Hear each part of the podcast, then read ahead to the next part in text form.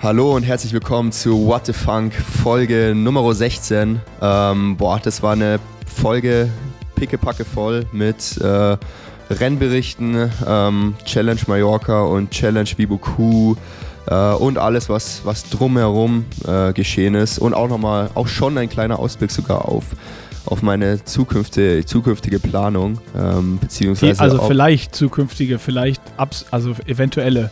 Beziehungsweise Planung. ob Jan Stratmanns Langdistanzdebüt Debüt mich äh, getriggert hat, Oh, ähm, da so ja. schnell wie möglich jetzt auch eine Langdistanz zu machen. Ähm, aber ob das der Fall ist, erfahrt ihr ganz am Ende der Folge. Deswegen müsst ihr bis dahin erstmal, erstmal meine, durch meine Rennberichte durch. Ähm, aber davor äh, gehen wir erstmal in die Werbung.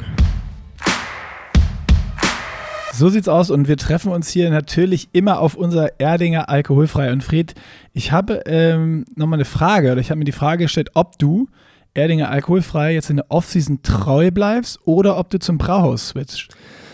Äh, ja, ich, Oder, oder, fährst du, oder fährst du zweigleisig? Also ich meine, ja, wir haben jetzt hier ähm, 11.58 Uhr. Ähm, da muss ich sagen, so krass bin ich noch nicht in der Offseason drin, dass ich da jetzt schon, schon, schon im Brauhaus trinke. Deswegen habe ich im Moment hier noch mein, äh, mein erfrischendes Erdinger alkoholfrei äh, Grapefruit neben mir stehen. Ähm, aber ja, wenn es dann so Richtung Nachmittag ist, also ähm, nach 16 Uhr, was, man sagt ja kein Bier vor vier, oder? Ähm, dann switche ich, ja. dann switch ich dann äh, zum, zum, zum Erdinger Brauhaus. Sehr gut, sehr gut. Und der zweite Partner, den wir haben, ist immer noch Pillar Performance. Und äh, das wird in der Offseason für dich ja jetzt auch wieder eine ultra wichtige Geschichte, weil ganz am Ende sprechen wir noch über die ja, Races der etwas anderen Art, die jetzt äh, alle vor der Tür stehen bei dir. Äh, da ist natürlich auch wichtig, äh, dass man auch weiter supplementiert, ne, um äh, gut zu schlafen, fit zu bleiben, keinen Kater zu haben. Ja, So. das wollte ich gerade sagen. Ich glaube, so, gerade so das Triple Magnesium, ähm, es hilft, glaube ich, extrem gut äh, ge gegen, gegen Kater. Also ich, ich nehme es ja wirklich. Hast du das schon probiert? Ja, ich, ich meine, ich nehme es ja, ich ja jeden Tag wirklich ähm, vor dem Schlafengehen. Und ähm, dementsprechend auch, wenn ich äh, da nach einer langen Nacht äh, nach Hause komme, ähm, selbst da, ich, die Routine ist so in mir drin, dass ich da automatisch äh, auch äh, komplett betrunken noch mir mein Triple Magnesium zusammenmischen kann. Na, nachts um vier. Oder nimmst du das schon mit auf die Party? ja, ah, das wäre wär eigentlich mal eine gute Idee, das nicht mit Wasser zu mischen, sondern mit anderen Getränken. Wodka, Wodka Magnesium, wer kennt's nicht? Wodka, Wodka Magnesium. Das neue Trendgetränk. Ja, wir, vielleicht werden wir jetzt mal, ähm, wir können ja mal so eine, am 25.11. beim äh, Off-Season Highlight Race äh, in Hamburg, können wir ja mal so ein paar Snippets aufnehmen, wo wir äh, mal ein paar Cocktails äh, bei Nils in der Bude mixen. Äh, ein paar Magnesium-Cocktails und gucken, was am besten funktioniert. Das ist eine gute Idee. Und, und danach werden wir den Tag berichten, ob es hilft. Also wir machen quasi, äh, weil ich habe hier gerade die Seite offen von Pillar Performance mit irgendwie, das alles nur auf Sport gemünzt. Gegen Kater steht da nichts. Ja, da dürfen sie wahrscheinlich, dürfen sie wahrscheinlich nicht, aber insgeheim ist das eigentlich der, der Hauptgrund, Der wieso, wahre sie diesen, wieso es Pillar Performance überhaupt gibt. Aber nee, ähm, Spaß beiseite. Es ist echt äh, ja, brutal, was es hilft, wenn man es einfach, ähm, o- wenn man einfach on top äh, der ja, Mineralien, se- seines Mineralienhaushalts äh, bleiben will. Ähm, und ja, wie schon, wie schon jedes Mal gesagt, ähm, ich war schon seit einem Jahr nicht mehr, nicht mehr krank. Das ist, äh, du bist das beste Anwendungsbeispiel, Fred. Und äh, wer einfach mal auschecken will, es gibt unter pillarperformance.eu das Immunbundle mit dem Code PUSHING, alles groß geschrieben, PUSHING. 15% Rabatt und ähm, dann könnt ihr das einfach mal für euch ausprobieren. Es gibt da das Triple Magnesium und das, was gibt's noch? Hä? Ul- Abfrage, Ultra Fred? Immune C. Und bei Ultra Ah, Immune C Test bestanden. für den Winter, ähm, weil jetzt wird es ja langsam doch kälter, ähm, ist auch äh, Vitamin D mit dabei. Also Vitamin C, Vitamin D und äh, Zink. Und äh, ja, dementsprechend für den Winter perfekt. Also, wenn das kein Anreiz ist, holt euch das Immune Bundle pillarperformance.eu, Code Pushing auf das Immunband gibt euch 15% und dann würde ich sagen, starten wir jetzt hier mal mit Vollgas rein in den Podcast. Dann starten wir direkt rein in den neuen äh, What the Funk Podcast. Und Fred, ich habe gerade schon gesagt äh, zur Begrüßung äh, Long Time No See and Talk. Äh, du warst ja, du warst ja nochmal untergetaucht auf äh, Late Season Racing Partys. Äh, Im letzten Podcast haben wir darüber gesprochen, ob, ob die Challenge-Serie noch möglich ist, wo du dann aber, glaube ich, hättest zwei Siege oder drei Siege gebraucht oder sowas. Ähm, und am Ende wenn ich das jetzt so sagen darf, das wirst du jetzt wahrscheinlich noch in aller, aller Ausführlichkeit erläutern. Äh, für die Siege hat es nicht ganz gereicht. Der Tank war dann vielleicht doch schon ein bisschen leerer nach Worlds, als du gedacht hast, oder? Äh, ja, nach Worlds und dann habe ich ja da noch das äh, Programm gehabt mit Zell am See direkt und dann noch äh, Samarkand auch. Ähm, und dann hatte ich ja überlegt, ob ich Barcelona, ähm, Mallorca und äh, Challenge Viboku mache ähm, also drei Rennen in, in drei Wochen. Äh, hatte mich dann aber, glaube ich, ja, ich, ich glaube, als wir den Podcast aufgenommen haben, war ich mir noch nicht ganz sicher und musste es noch mit genau. Dan absprechen. Ähm, ja, aber wenig später war es dann eigentlich klar, ähm, Barcelona werde ich nicht machen und werde mich nur auf Mallorca und Vibuku nochmal fokussieren. Nochmal zwei Rennen in, äh, ja, in zwei Wochen dann zum Abschluss der Saison. Und ja, da ich, hatte ich quasi dadurch auch nochmal eine Trainingswoche mehr, die ich ja irgendwie nach Summercan schon unbedingt nochmal gebraucht habe, mhm. um, um, halt dann in Mallorca und Viboku dann auch nochmal das Beste aus mir rausholen zu können, weil sonst ja das Ganze, glaube ich, ähm, noch schlechter gelaufen. Also nicht, dass es schlecht gelaufen ist, aber das Ganze wäre auf jeden Fall schlechter gelaufen. Ähm, und äh, ja, hatte dann aber auf jeden Fall noch ähm, ja, zwei sehr gute, also abgesehen von den Recovery und äh, und Taper-Wochen nochmal zwei volle, sehr gute ähm, Trainingswochen mit ein paar richtig guten Einheiten. Das Wetter war auch echt nochmal brutal gut, muss man sagen. Also hier Spätsommer in, in Kufstein, also ich glaube, also ja, in Deutschland bei euch und so, ähm, was, was ja, glaube ich, was ja, glaub ich, auch so. Ja, es war echt richtig geil, ist teilweise auch noch bis zu 30 Grad. Ähm, nochmal ein bisschen, bisschen Heat Prep für Mallorca Im, im Oktober. War auch noch, ähm, auch noch viel im Freiwasser. Die Seen hat, hier hatten auch noch äh, über 20 Grad. Ähm, also es hat schon einmal richtig Bock gemacht und da äh, musste man dann nicht mehr ähm, irgendwo hin ins Trainingslager, um sich auf die letzten Rennen vorzubereiten. Aber ich muss sagen, ähm, also es wurde dann schon klar immer so ein kleines bisschen, bisschen kälter und dann gerade so äh, die letzten paar Tage, bevor es dann ähm, nach Mallorca ging. Ähm, war, es war nicht kalt, aber es, es wurde dann schon langsam Herbst. Ähm, und äh, die Tage wurden, werden ja auch jetzt immer kürzer. Ähm, das ist das Krasseste, oder? Ja. Ich habe mich auch zwei, dreimal richtig verkalkuliert und bin so voll im Dunkeln nach Hause gekommen mit dem Rad. Also ja, vor allem wie bei schnell mir das halt, geht. Ja, bei mir ist es halt so, ich meine, wer mich kennt, ähm, ich bin ja jetzt äh, eher Spanisch, der, Spät, der, der Spättrainierer, genau. äh, und wenn ich dann halt ist es halt dann doch ein Unterschied, wenn ich drei Einheiten ähm, zwischen, äh, ich sag mal, 10 Uhr und äh, 18 Uhr quetschen muss, ähm, als wie im Sommer zwischen 10 Uhr und 20 oder 21 Uhr sogar. Und äh, da irgendwann wird es dann hart. Ähm, und das macht das, wenn ist, ist dann, äh, ja, das ist dann zusätzlich dadurch, dass wir mit, dass dann auch kälter wird, wird irgendwann wird es dann mental auch hart. Beziehungsweise es war dann auch nicht der einzige Grund, klar, es war dann auch irgendwie eine lange Saison und irgendwie war ich dann so, ach komm, jetzt noch zwei Rennen. Ähm, aber als ich, sobald ich dann nach Mallorca geflogen bin, äh, am Montag in der Rennwoche, ähm, und dort dann quasi, also da war dann nochmal richtig gutes Wetter, war es auch sogar richtig heiß und schwül. Ähm, ja, so immer so 28 Grad, aber auch mit 80, 85 Prozent Luftfeuchtigkeit. Ähm, auch selbst für, für Mallorca äh, im Oktober äh, relativ ungewöhnlich.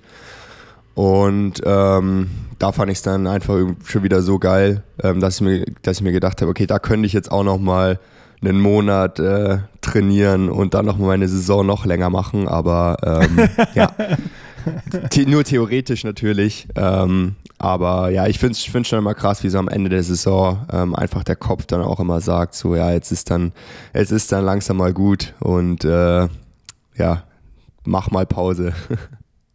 Aber hattest du das, ich habe jetzt so durchgehört, dass das im Kopf sich schon langsam eingestellt hat. Jetzt, du hast nochmal zwei richtig gute Trainingswochen, aber so kurz vor Abflug nach Mallorca war schon so, ja, pff, jetzt reicht's auch, komm, scheiß drauf, noch zwei Rennen. Also nicht mehr dieses, was du, dieses euphorische von Back-to-Back-Racing im letzten Podcast noch hattest, die ja richtig geil liefen, die Rennen, ähm, sondern dann war es auch schon, dass du gemerkt hast, nicht nur, also nicht körperlich unbedingt, aber auch so vom Kopf her halt so, puh, jetzt, jetzt wird es auch Zeit, dass die letzten Rennen kommen, die ziehe ich noch durch, hab Bock, aber du hast nicht mehr so, so gebrannt wie jetzt äh, bei, bei den Rennen eben in Samarkand, Zell am See und, und äh, in Lahti. Ja, genau. Es, also ich merke es dann schon auch immer, wenn mehr und mehr Trainingseinheiten dabei sind, wo ich mir davor so denke, so, ah, ich habe jetzt eigentlich, eigentlich nicht so Lust, aber komm, jetzt äh, das, die paar Tage noch und dann geht es eh nach Mallorca, noch zwei Rennen und dann ist die Saison eh vorbei. Ähm, ja, also ich, ich weiß nicht, ob es, ich meine, das ist dann auch, auch immer beim Kopf halt, im Kopf dann auch immer so automatisch fast, wenn es zu dem Ende, äh, wenn man den Ende nahe kommt. Ähm, also wenn jetzt von Anfang an klar gewesen wäre, ich hätte, würde jetzt noch, ähm, sagen wir, Bach rein machen äh, im Dezember, mhm. Vielleicht wäre es dann ganz anders gewesen, weil ich weiß, gut, danach muss ich eh auch noch weiter trainieren ähm, und dann bin ich vielleicht auch noch irgendwie motivierter. Also ich weiß es nicht, aber es ist ja schon oft so, dass je, je näher man den Ende kommt, desto ähm, ja, automatischer funktioniert es einfach auch im Kopf, dass man dann so, dass der dann so langsam schon so, so runterfährt, bevor es überhaupt äh, zu, zu Ende ist. Ja, also dass du gar nicht mit so einem, also du bist, ich bin genauso ein Typ.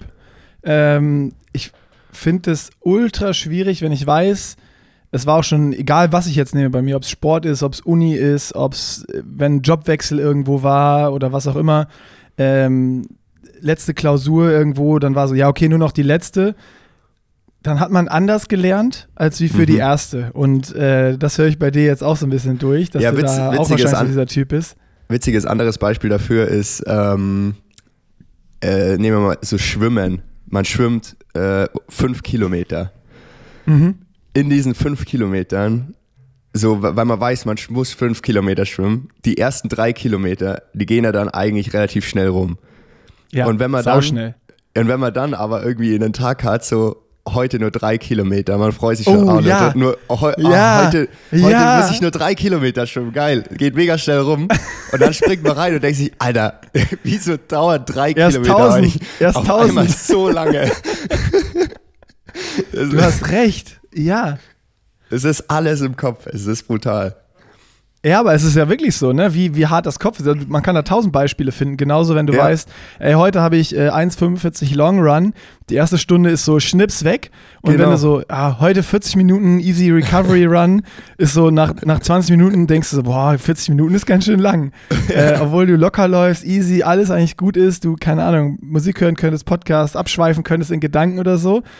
Aber trotzdem fühlt sich manchmal so ein 40-Minuten-Run oder eine 3 Kilometer Swim-Session länger an, als wirklich, wenn du was ultra langes mit Programmen und auch noch Intensitäten hast, was auch noch super tough und hart ist, weil du einfach anders eingestellt bist vom Kopf. Und äh, ja, okay, wenn man, aber wenn man das so bei sich beobachtet, dann ist es wahrscheinlich auch so, wenn du weißt, irgendwie das wichtigste Rennen ist, ist am Ende der Saison und danach ist Offseason, dann äh, vielleicht solltest du dir dann für die Zukunft da immer noch ein Rennen danach einfach, dich einfach anmelden.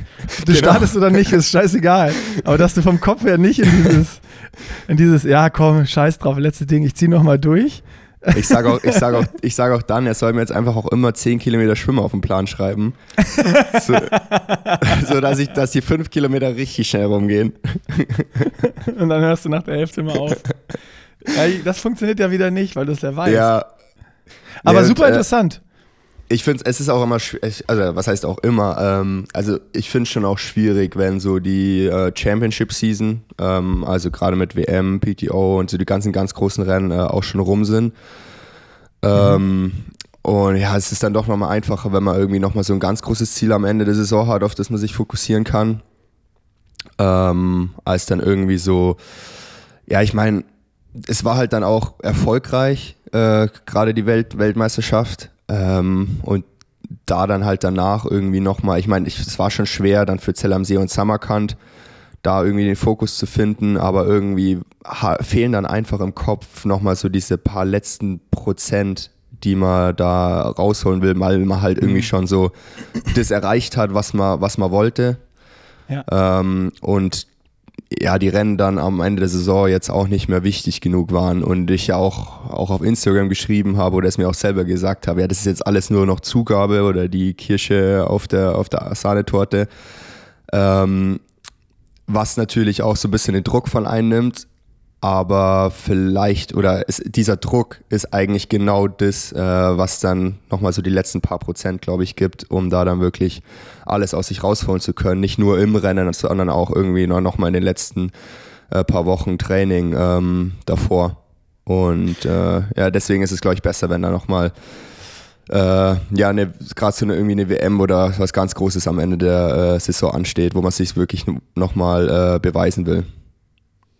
Ich bin gespannt in dann wahrscheinlich ja, dem nächsten oder übernächsten Podcast, wenn du mit Dan gesprochen hast und ihr dann mal vielleicht eure Saison schon geplant habt für nächstes Jahr, ähm, wie das dann bei dir aussehen wird. Weil da hat man ja zum Beispiel mit irgendwie kurz vor Weihnachten nochmal die 73 WM in Neuseeland, ob du das Ding machen willst oder nicht oder wofür du dich entscheidest. Äh, dann haben wir quasi nächstes Jahr sprechen wir über die gleichen Themen äh, nochmal und dann vielleicht mit einem großen Ziel am Ende. Mal gucken, wie das, äh, ob, ob es sich unterscheidet, ob unsere Theorie, die wir jetzt hier aufgestellt haben, richtig ist. Aber äh, lass uns mal nach Mallorca springen äh, zum, zum Rennen, weil ich muss gestehen, in diesen ganzen äh, Hawaii-Vorbereitungen und was da noch alles äh, für ein Trubel und große Rennen waren, habe ich von ähm, Vuboku jetzt was mitbekommen, aber Mallorca habe ich vorher und auch so während des Rennens, klar habe ich nach Ergebnissen geguckt, aber ich habe keine Ahnung ähm, vom Rennverlauf gehabt, wie was gelaufen ist und sonst was.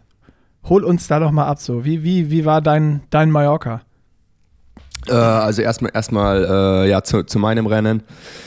Ähm, ja, so Schwimmen war so ähm, ja, mittelmäßig, hatte nicht so einen guten, guten Start erwischt. Äh, also es war Neoverbot und äh, im Meer, es war auch relativ wellig an dem Tag.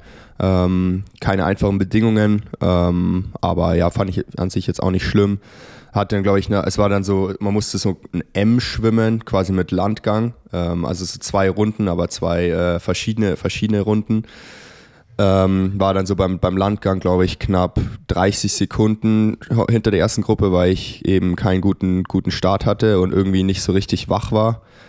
Ähm, bin aber in der zweiten Runde zum Glück aufgewacht und habe sogar geschafft, wieder an die Führungsgruppe ähm, hinzuschwimmen ähm, und bin dann am Ende der Führungsgruppe aus dem Wasser gestiegen. Ähm, klar, es zieht sich dann natürlich alles so ein bisschen in die Länge und hat dann, glaube ich, also nach ganz vorne, glaube ich, so 20 ähm, Sekunden oder sowas.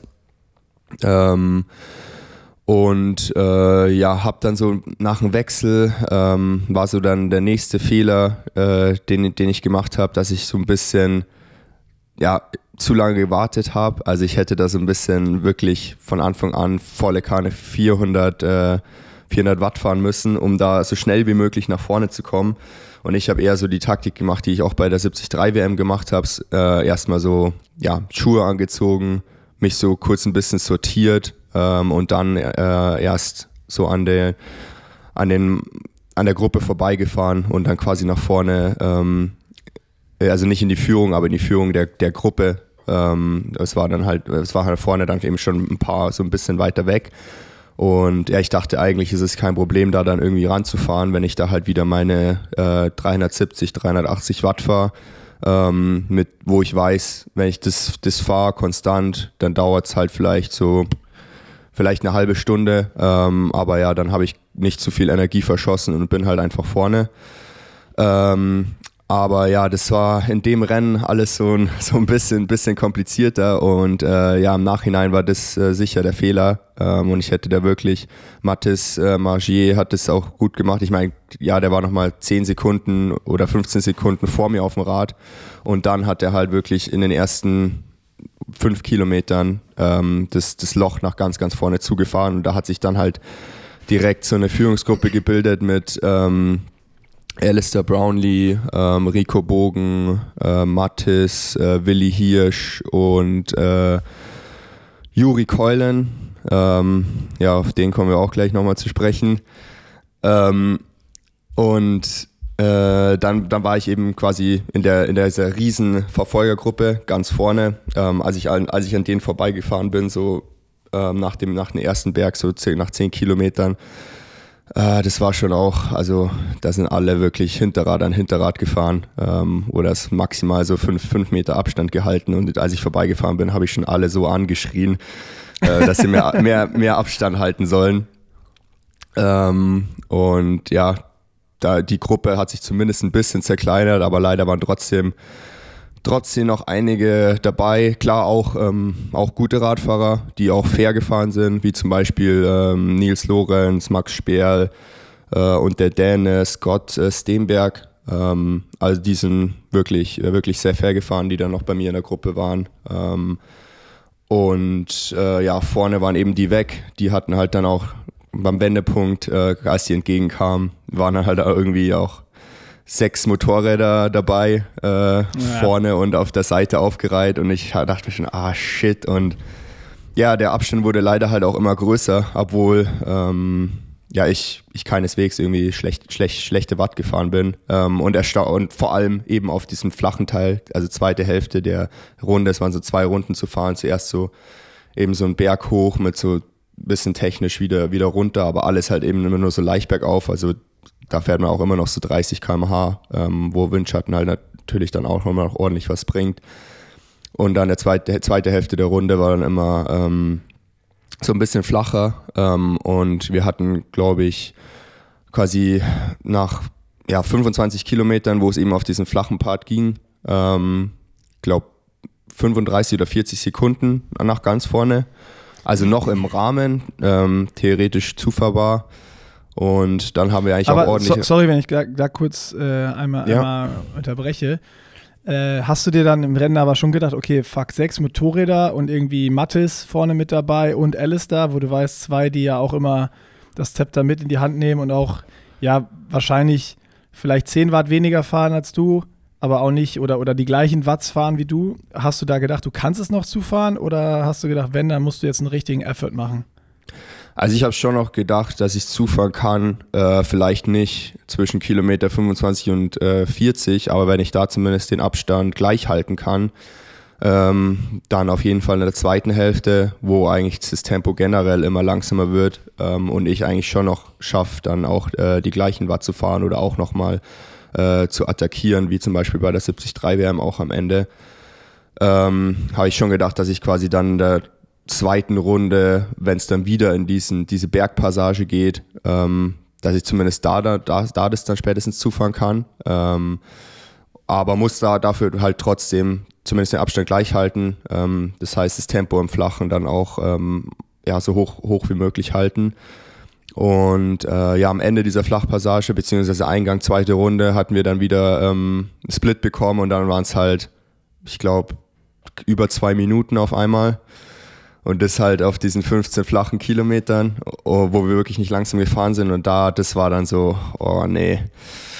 Äh, ich glaube, da besteht keine Chance mehr, da irgendwie äh, heute noch nach vorne zu kommen auf dem Rad. Und das ist natürlich, wenn man irgendwie so ähm, eigentlich gute Wattwerte tritt im Rennen, äh, dann schon, schon sehr, ähm, sehr deprimierend. Ähm, und kommt noch dazu, dass dann bei mir halt auch immer noch welche in der, in der Gruppe waren, die halt ähm, ja, da einfach viel zu knapp gefahren sind und die ich da eben rum, rumkutschiere, während die halt irgendwie da ihre 250 Watt oder so im, im Schnitt fahren. Ähm, und äh, ja, habe dann irgendwann so das Mindset gehabt in der zweiten Runde, dass mir das alles einfach egal ist. Ich fahre jetzt einfach meine Wattwerte. Ähm, äh, klar, es hat mich, hat mich dann halt mega aufgeregt. Ähm, habe dann so zwischendurch mal so die Hoffnung kom komplett verloren und gar keinen Bock mehr gehabt, ähm, aber konnte mich dann wieder so ein bisschen, bisschen retten und sagen, ja komm, jetzt äh, po positive Gedanken, ähm, mach einfach, einfach das Beste draus machen und äh, eine gute Leistung abliefern. Ähm, ja, was da eben vorne passiert irgendwie oder jetzt bei mir in der Gruppe oder auch vorne mit dem Windschatten fahren, ähm, das kann ich leider im Rennen nicht, nicht, nicht kontrollieren. Ähm, und habe einfach versucht, das Beste aus mir rauszuholen. Äh, auch, schon, auch schon auf dem Rad und ähm, wollte mich dann, dann auch nicht verstecken und mal die anderen vorlassen, sondern habe dann einfach gedacht, okay, komm, ich fahre jetzt, fahr jetzt meine Watt, ähm, da, dann kann ich danach einfach auf jeden Fall zufriedener mit mir selbst sein, wenn ich mich dann nicht, nicht versteckt habe, ähm, was ja sowieso nicht mein, mein Racing-Style ist. Ähm, und ja, vorne war dann eben noch dieser äh, Niederländer, der noch später gewonnen hat, ähm, der Juri Kollen. Der ist äh, auch, ja, der ist schon dafür bekannt, dass er so ein ähm, ja, Wind, Wind, Windschattenfahrer ist. Äh, das ist das Einzige, was ich mitbekommen habe. Sorry, wenn ich da auch wieder reingrätsche. Ähm, einmal bei dir ein Foto und ich habe noch zwei, drei Reels gesehen. Ähm, es war einmal im Flachen und zweimal bergan. Wo, also bergan war er ja auf unter einen Meter. Also ja, nicht nur da. Also mal, mal in dem Rennen, äh, um es mal von vorne anzufangen, ähm, also in Spanien sind ja die Startnummern auf dem Rad ähm, immer Pflicht. Ähm, einfach so als Kennzeichen, dass es nur quasi in, in einem Wettkampf ist. Ähm, und ja, man muss dann dementsprechend die Startnummer schon zum Radfahren anziehen. Ähm, das kostet natürlich auch Zeit im, im, ersten Wechsel, aber dadurch, dass es jeder machen muss, ist es ja dann äh, wieder egal. Ähm, ja, und er hat das, er kam eigentlich mit mir aus dem Wasser, ähm, hat die Startnummer nicht angezogen, ähm, hat dann sich dementsprechend da ein paar per Sekunden gespart und war dann gleich, gleich weiter vorne äh, beim Radaufstieg. Der war nämlich dann bei, bei Mattis und dann ist der wirklich bei Mattis direkt ans Hinterrad. Und während Mattis halt irgendwie über 400 Watt gefahren ist, um nach vorne zuzufahren, war der halt einfach direkt am Hinterrad und ist da einfach mit ihm nach vorne gefahren. Also das, das war schon echt brutal dreist. Und er hatte natürlich dann auch noch keine Startnummer. Äh, das heißt, ja gut, Watt hat er sich dann auch noch gespart.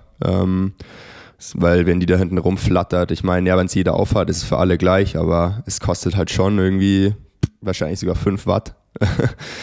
ähm, und äh, ja, das ist dann zum Beispiel auch, auch sowas, also eigentlich müssen das die Kampfrichter äh, sehen. Ähm, Spanien dann, wieder, ne? Rennen ja, in Spanien. Gibt keinen Windschatten auf dem Rad und äh, Regeln ja. sind dehnbar. Und ja, er ist halt auch schon dafür bekannt, dass er wirklich äh, immer Windschatten fährt. Ähm, also wirklich auch bewusst. Der hat schon etliche Penalties äh, bekommen in Rennen, aber das bringt bei dem leider gar nichts. Er macht es immer wieder. Ähm, es ist echt, äh, ja, traurig, dass es solch, solche Athleten gibt. Ähm, also es ist eigentlich wirklich nichts, nicht viel anders als, äh, als zu dopen, meiner Meinung ja, nach. ist genau das Gleiche. Also es ist, also es ist ja sogar noch schlimmer, weil es jeder sieht und äh, also was ist nicht schlimm, nicht schlimmer, es ist genauso schlimm, aber es ist also so dreist zu sein, da einmal jetzt, Startnummer kann man noch sagen, war vielleicht irgendwie im, im Eifer des Gefechts einfach vergessen. Ähm, aber da ja. hätte es dann halt auch eine Penalty für geben müssen am Ende, wenn das ein Kampfrichter sieht, aber halt irgendwie an, ans Hinterrad zu springen und also ich habe nicht das ganze Rennen gesehen, aber die Ausschnitte, die ich gesehen habe, wenn das wirklich die ganze Zeit die Realität war, dann frage ich mich, wie blind waren denn da die Kampfrichter oder gab es da überhaupt welche, dass das keiner macht und am Ende des Tages dann nochmal, habt ihr den dann nachher nochmal drauf angesprochen oder ist das mittlerweile so? ja, da ja, kann okay. ich auch nochmal, also ähm, ja, weil sowas ich habe ja ich hab ihn ja schon oft, ich habe ihn ja schon oft drauf angesprochen ähm, und er ist ja schon wirklich, also der hasst mich dafür schon inzwischen und er denkt auch wirklich, also ich glaube ihm, ihm ist es tatsächlich gar nicht bewusst irgendwie, ähm, dass er das immer macht oder ich weiß es nicht, ob er sich einfach immer so dumm stellt. Ähm, aber ja, ich habe ihn schon oft drauf angesprochen und gerade natürlich da auch nach dem Rennen wieder. Ähm, und ich meine, ja, der ist brutal aggressiv geworden. Also der, der kann überhaupt nicht mit der, dieser äh, Kritik umgehen. Und ähm, ja, hat halt, also mein, mein oder auch äh, von vielen anderen äh, Profis äh, den Respekt halt einfach nicht, nicht verdient. Ähm, und wenn der halt nur so Rennen gewinnen kann, ähm, dann gut. Aber ja, da müssen wir Athleten halt dafür sorgen, ähm, dass wir da, ja, dass das halt jeder weiß, eben auf Social Media posten, wenn schon die Kampfrichter nichts machen. Ja. Ähm, klar, das ist dann auch nochmal ein anderes Problem, die spanischen, spanischen Kampfrichter. Ähm, da war Challenge Family danach auch, äh, auch echt, echt sauer, weil ähm, bei Challenge Family ist halt eben so, ähm, die, die outsourcen quasi ähm, die, die Kampfrichter oder auch Anti-Doping eben immer an die, ähm, die nationalen Verbände. Mhm. Und dementsprechend ist quasi die, der spanische Verband dann dafür verantwortlich, äh, und ja, bei der Challenge Barcelona, wo er auch schon gewonnen hat, da hatte ich auch den Livestream gesehen, da war es auch schon richtig schlimm. Ähm, da war es auch mit den Motorrädern sogar noch schlimmer.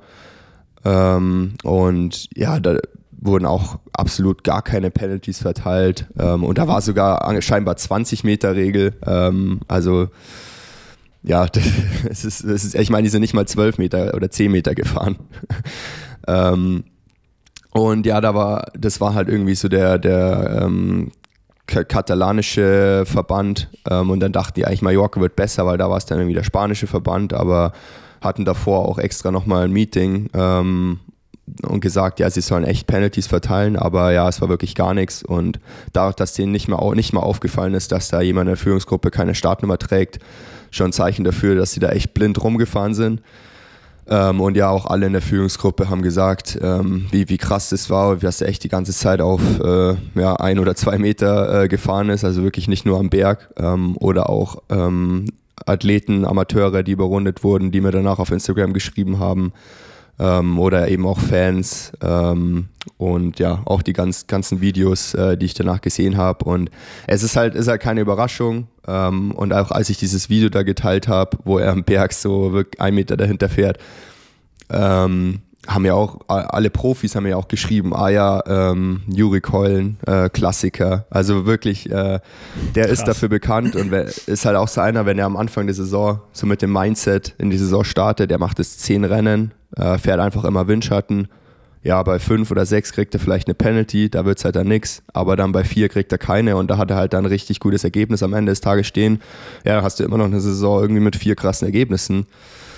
Und was halt auf dem Papier dann erstmal auch richtig toll ist. Ähm, aber ja, ähm, wenn man es so macht, dann spricht sich das schon auch rum. Äh, ja, man, man verliert hier wirklich jeden Respekt und äh, ich meine, so Sponsoren etc. kriegen das ja auch mit.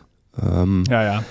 Ach, sowas ist immer, am Ende des Tages kommt das immer wie ein Bumerang zurück und äh, ich finde geil, dass ihr Profis auch da äh, dann offen drüber sprecht oder auch dann diese Sachen benennt und nicht irgendwie sagt, ja, da ist einer Windschatten gefahren oder sonst was, sondern äh, dass es auch klar adressiert wird äh, und auch klar derjenige benannt wird, weil nur so kann es ja irgendwie auch Besserungen geben. Äh, und wenn dann auch gleichzeitig nicht nur das irgendwie in Social Media benannt wird, sondern auch äh, mit entsprechend Veranstaltern gesprochen wird und sowas, dann ist ja schon mal der erste Schritt getan und dann ja, kann man halt nur hoffen, dass es da in den nächsten Rennen eben, eben besser wird. Aber ich finde auch noch krass, ja, was du gesagt hast, eben äh, dieses Thema, was ja immer so, um, um jetzt mal von, von Juri wegzukommen, ähm, wirklich oft angesprochen, aber da mal wieder ganz krass zu sehen, dieser Sprung in die erste Gruppe, wenn halt irgendwie Livestream und Führungsmotorräder da sind, sowas, wie wichtig das ist, dass du halt da nicht diese 30 Sekunden Gap hast oder wenn, dass du die so schnell wie möglich zufährst, ne? dass du überhaupt noch eine Chance hast, da in, in Kontakt zu sein, einfach nach vorne, weil wenn du sagst, du bist gute Wattwerte gefahren und äh, die Wattwerte, die du fährst, das ist ja eben das, was die Jungs und äh, da vorne in der, in der Spitzengruppe dann auch gefahren wo, äh, sind ungefähr und du kassierst dann zwei Minuten oder anderthalb Minuten auf einem Abschnitt von 20 Kilometern, ähm, zeigt das ja auch mal wieder ganz eindeutig den, den Effekt halt einfach. Ja, ähm, also da muss man auf jeden Fall seine, seine Taktik ähm, anpassen. Ähm, ja, nichtsdestotrotz werde ich persönlich äh, nach der Erfahrung in Mallorca ähm, solche Rennen nicht mehr machen, erstmal. Ähm, also auf wahrscheinlich, ja, ich meine dadurch, dass es halt jetzt eben dann auch mit PTO etc. die Möglichkeit gibt, äh, wahrscheinlich auch kaum mehr Rennen überhaupt, ähm, wo, wo, eine, nur eine 12 oder 10 Meter Regel ist ähm, und schon gar nicht äh, in Spanien, wo ja die spanischen Kampfrichter äh, dabei sind und keine, keine Penalties geben. Ähm, also ja, aber der Sport entwickelt sich ähm, und ja, ähm, 20 Meter Regel kommt mehr und mehr, ist auch bitter nötig. Ähm, einfach, ja, ist einfach, wir fahren halt jetzt inzwischen 5 km/h schneller als vor 10 Jahren.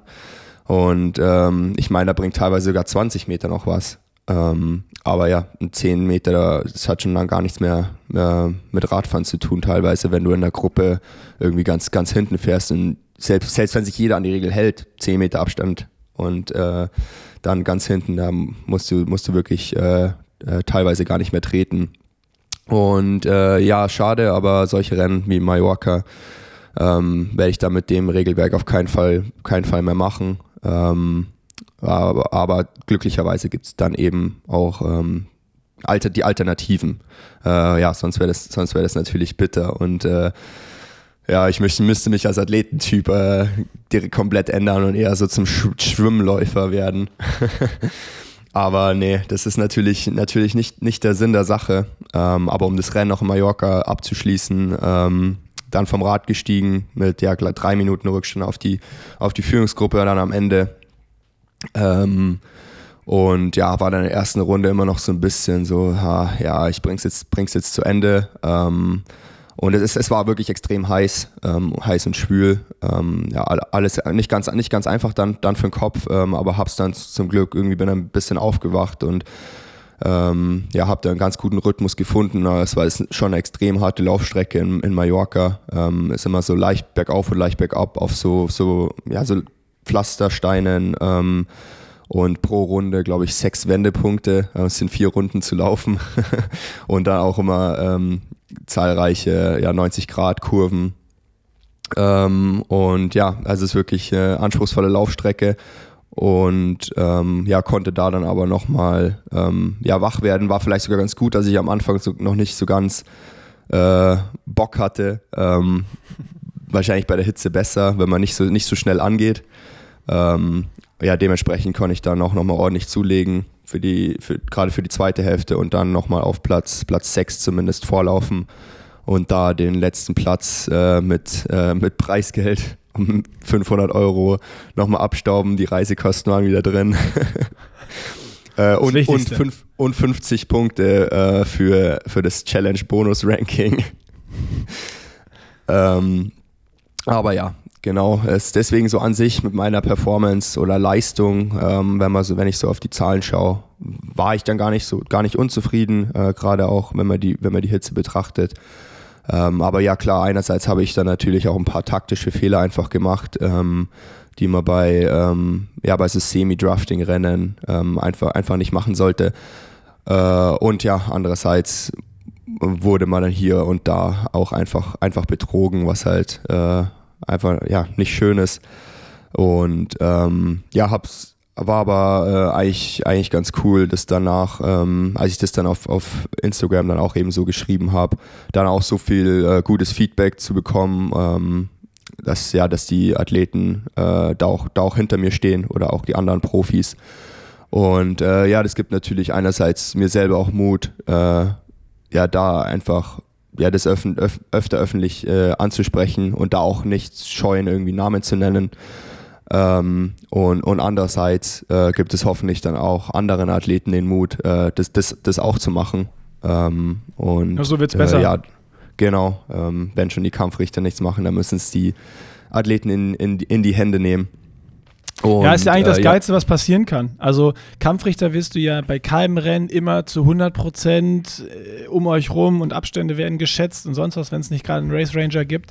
Und ich glaube, wenn es da unter den Atla äh, Athlaten, unter den Athleten einen starken Konsens gibt, ähm, dass ganz klar benannt wird, wenn jemand einfach unfair sich verhält und das in der Profiszene einfach Usus wird und bekannt ist, dann wird es immer weniger geben, die das wagen, ihren Namen da so zu verbrennen und irgendwo da zu lutschen, sondern ja, wenn ich halt nicht stark genug bin, dann falle ich halt raus aus der Gruppe und, und muss halt mein Rennen machen. Und ich, ich glaube, das kann alles nur super fair werden, wenn es so kleine Felder sind, wie bei, bei der PTO, wenn dann im Optimalfall noch ein Race Ranger mit in, in äh, Einsatz kommt.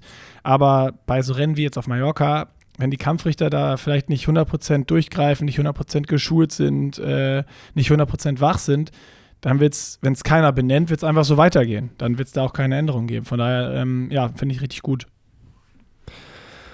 Genau. Ähm, und also ich meine, klar, ich, ich spreche die Athleten dann auch immer direkt an in, äh, im Ziel. Äh, natürlich, wo ich weiß, dass die sind nicht, nicht fair gefahren, wie jetzt auch eben die, ähm, die zwei Deutschen in meiner Gruppe, ähm, der Nick Emde und der Alexander Kull. Ähm, aber bei denen ist halt auch was anders als bei Juri Coyne. Ich meine, Juri Coyne macht es schon immer und wird es auch immer machen. Den kann man einfach nicht ändern. Ähm, aber ich meine, klar, bei den beiden Deutschen, ähm, ich meine, die haben die sind auch äh, gut hinten drauf gelaufen. Klar sind die jetzt nicht, nicht fair Rad gefahren, aber wenn ich die halt drauf ansprich, dann habe ich halt eben auch die Hoffnung, ähm, auch wenn die die Kritik in dem Moment äh, nicht, nicht einstecken können, ähm, habe ich die Hoffnung, dass es mit denen ein bisschen was macht und die hoffentlich beim nächsten Mal äh, da fairer fahren und ein faireres Rennen machen. Ähm, ich meine, das, das, das ist halt auch nochmal ein Unterschied. Das sind ja auch dann äh, eher noch junge und unerfahrene Athleten, die das vielleicht auch teilweise gar nicht mit Absicht machen, sondern eher nicht wissen, was überhaupt äh, 12 Meter Abstand sind. Ich erinnere mich ähm, an einen ähm. Podcast von dem ersten Einsatz des Race Rangers, wo du gesagt hast, fuck, so weit sind 20 ja. Meter. Ja. Ne? Also das ist ja auch, das ist ja auch so genau. das Thema. Es ist, woher, also es ist ja nicht, dass da ein Maßband auf der, auf der Straße liegt oder so. Man, man schätzt das ja immer und auch Kampfrichter schätzen das. Ähm, von daher können wir einfach nur hoffen, dass gerade im Profibereich auch dieses Race Ranger immer weiter zum Einsatz kommen wird, bei immer mehr Rennen. Ähm, gar nicht nur, dass es bei jedem Rennen stattfinden muss, aber dass man selber mal optisch sieht, oh fuck, was sind denn jetzt 20 Meter? Weil das ist, 20 Meter ist halt ganz schön weit und äh, oftmals fährt man halt, denkt man so, ja, das sind jetzt 10, aber es sind halt eher 6, 7 Meter vielleicht. Ähm, so, ich kenne es von mir selber. Ja, genau. Ähm, ja, und selbst auch, äh, ich meine, Viboku, Change Viboku, äh, wo wir dann gleich nochmal drauf kommen, da war dann 20 Meter Regel. Ähm, und da habe ich auch einfach gemerkt, also es geht dann auch gar nicht mehr so darum, was jetzt 20, ob es jetzt 15, 20, 25 Meter sind, die man da Abstand hält, sondern es ist einfach irgendwie nur krass, weil die Athleten, die halt da dann in der Führungsgruppe waren ähm, und das, dadurch, dass alle irgendwie wussten, es ist 20 Meter Regel und ähm, da denkt man, bei 20 Meter Regel denkt man im Kopf dann halt auch einfach direkt, okay, das bringt sowieso gar nichts oder fast keinen Windschatten da muss ich sowieso meine eigenen Watt treten und dann mhm. hält man halt auch mal statt 20 Meter 30 oder 40 Meter Abstand, weil man denkt, ja, es ist sowieso, sowieso egal. Und ähm, es fällt ähm, noch mehr auf. Wenn einer zu dicht dran ist, genau, weißt du, ja. sind das jetzt 10 oder sind das 8 Meter, fällt nicht auf. Aber 20 oder 10 fällt halt auf. Ja, und dann, äh, wenn es halt auch eben so lauter so Athleten in der Führungsgruppe, äh, nur Athleten sind, die halt sich auch gegenseitig respektieren, die das Regelwerk respektieren, ähm, dann wird es halt direkt auch ohne Race Ranger ein, ähm, ein brutal äh, faires Rennen und macht dann auch einfach, einfach viel mehr Bock, ähm, auch, auch im Rennen, wenn dann alle, alle Athleten so fair sind und man weiß, die, die am Ende dann äh, gewinnen, ähm, die haben dann auch gewonnen, weil sie halt auch einfach die Besten sind und mit ihrer eigenen Leistung gewonnen und nicht mit der Hilfe von, von, von, von anderen auf, auf dem Rad. Ähm, ja, und Guter so macht Switch. dann der der Sport dann auch äh, viel mehr Spaß. Genau, guter Switch. Also, also von, von nicht so viel Spaß auf Mallorca zu viel Spaß Ja, ich meine, an sich Frankreich. ist es halt, es ist halt wirklich schade, weil Mallorca ist eine super Veranstaltung, äh, super Rennen, super Strecke. Ähm, ja, Mallorca im, im Traumantana. Äh, es, es, es macht, macht, macht einfach Bock. Hatte danach äh, noch ähm, ein paar Tage dort verbracht, bevor ich nach Frankreich rüber geflogen bin. Ähm, auch nochmal eine, eine schöne Runde durchs, äh, an der Küstenstraße oben äh, gedreht, äh, am Traumantana entlang. Und äh, ja, dann Mittwoch bin ich dann nach äh, Frankreich geflogen, Palma, Bordeaux. Ähm, und ja, das war also erstmal, äh, wir konnten nicht in Bordeaux landen, ähm, weil irgendwie in Frankreich auf acht verschiedenen Flughäfen gab es Bombenwarnungen. Ähm, ja, Frankreich ist ja, glaube ich, gerade ähm, extrem sensibel. Ähm, ja, die hatten ja oft schon äh, ja, paar äh, islamistische ähm, Terrorattacken ähm, in, den, in, den Letz-, in den letzten 10 oder 20 Jahren. Und ja, jetzt mit dem, mit dem Krieg in, in, in Israel, ähm, glaube ich, ja, nehmen die wirklich einfach alles extrem ernst. Und äh, ja, dementsprechend waren dann irgendwie acht Flughafen da gesperrt und evakuiert ähm, durch Bombenwarnungen und wir sind dann auf irgendeinem so kleinen Flughafen mitten im Nirgendwo äh, ge gelandet. Das war so zwei Stunden von, von Bordeaux noch weg. Ach krass. Und äh, ja, da mussten wir erstmal ähm, zwei Stunden warten, bis dann irgendwelche Busse kamen, die uns da dann eben nach Bordeaux gebracht haben. Das war eben so eine zwei Stunden Busreise. Ähm, und von Bordeaux hat mich dann jemand äh, von der Veranstaltung abgeholt und dann nach Vibuku gebracht. Das waren auch nochmal ja, so eineinhalb Stunden dem Auto. Ähm, also ja, am Ende äh, einfach nur ein bisschen später als geplant, dann in Vibuku. Ähm, aber ja, gut dort, gut dort angekommen und ähm, eigentlich echt eine, ein cooler Ort. Ähm, also es war, es war schon keine Saison mehr, aber ich glaube in der Saison geht da relativ viel, äh, gerade mit, mit Surfern und so, eben an der Atlantikküste da ähm, in, in Frankreich. Und aber ja, gerade so für ein Triathlon ähm, hat schon echt, echt cool ausgeschaut. Ähm, und äh, ja, die Veranstalter waren auch, auch äh, super freundlich und äh, su super, haben sich super um, um uns gekümmert. Ähm, Und ja, dann am Samstag stand dann auch wieder das, äh, dann das letzte Rennen der Saison an dort. Ähm, war auch wieder ein brutal starkes Fahrt Starterfeld. Ähm, also Challenge Mallorca war auch schon brutal stark mit so einem Strength of Field von, äh, ich glaube, 85, ähm, was für so ein Silber-Kategorie-Rennen äh, echt extrem viel ist. Und ich glaube, ähm, Challenge Vibuku hatte, glaube ich, sogar ein Strength of Field von, äh, von 86. Äh, also ich glaube, das, höchst, das Höchste, was bei einem Silber-Mitteldistanzrennen äh, dieses Jahr überhaupt, überhaupt gab. Ähm, und ich glaube sogar das einzige Silber Silberrennen, was überhaupt höher war, war dann Ironman Cascade tatsächlich, jetzt auch am Wochenende, was glaube ich ein Strength of Field von äh, 87 Punkten hatte. Und ähm, ja, also nochmal ein gut, guter Abschluss ähm, gegen ein paar der besten, besten der Welt. Ähm, ja, um dann ins, ins, zum Rennen zu kommen. Äh, es war genau, es war, äh, muss ich noch dazu sagen, ähm, die zwei Tage vor, vorm Rennen oder ein Tag vorm Rennen war so ein Wetter, wo ich mir gedacht habe, okay, wenn so ein Wetter morgen ist, ja. findet, wird kein Rennen stattfinden. Also es war wirklich. Ich habe die Insta-Story bei dir gesehen ja. und ähm, ich glaube, entweder bei Rico Bogen oder bei Mika Not, irgendwer hatte das Meer noch so drin. Ähm, da ich glaube, Andi, Andi Dreiz. Ah, Andi Dreiz war es, genau. Ja, genau. Andi Dreiz war es. So irgendwie Wellen also von, von gefühlt nicht, sechs, sieben Metern. Mhm. Ja, wir sind nicht, wir sind nicht im, im Meer geschwommen. Das hätte auf keinen Fall funktioniert. Auch nicht am nächsten Tag, sondern das war so ein ähm, ja, so ein See, also klar, der hatte so Zufluss und so vom Meer. Ähm, aber ja, da war es auf keinen Fall so schlimm. Klar, es war dann auch so, so choppy, ähm, aber jetzt nicht so, so hohe Wellen äh, wie im Meer. Das heißt, Schwimmen war tatsächlich kein Problem. Es war auch eigentlich, ähm, ja, es hatte, glaube ich, sogar noch so 20, 20 Grad. Und ja, aber Radfahren wäre auf keinen Fall möglich gewesen. Es war wirklich 60 km/h Wind mit bis zu 100 km/h Windböen ähm, und äh, Regen noch, kam noch mit dazu. Und da war schon so, ah, wird, wird dann ähm, ein Rennen überhaupt stattfinden? Ähm, ich meine, bei der Challenge äh, Ignazia, glaube ich, in, in Italien, war ja auch, also war auch nochmal ein Challenge-Rennen. Die hatten ähnliche Bedingungen und da wurde das äh, Rennen dann komplett abgesagt. Ähm, und ja, bei uns war es aber so, dass am Tag davor dann so die Veranstalter, die waren extrem optimistisch und haben dann gesagt, ja, morgen wird es besser, ähm, gar kein Problem, wir ziehen, wir ziehen alles durch. Ähm, und ja, ich meine, es, es, war dann, es war dann auf jeden Fall besser am nächsten Tag. Also es war immer noch super windig äh, oder brutal windig, aber zumindest so, dass man ähm, dass man äh, Radfahren gehen kann, ähm, ohne dass es, dass es zu gefährlich ist. Ähm, ja, hier und da gab es Passagen, wo man schon dann auch mal mit dem hohen Vorderrad mal so ein bisschen auch mal in die Basebars gehen musste, um das Ganze zu, zu kontrollieren. Ähm, aber es war jetzt nicht, ähm, ja, es war jetzt wie so ein Fuerteventura an einem sehr windigen Tag, sage ich mal. Ja, okay. Das kann sich jeder oder viele vorstellen, glaube ich. Äh, genau.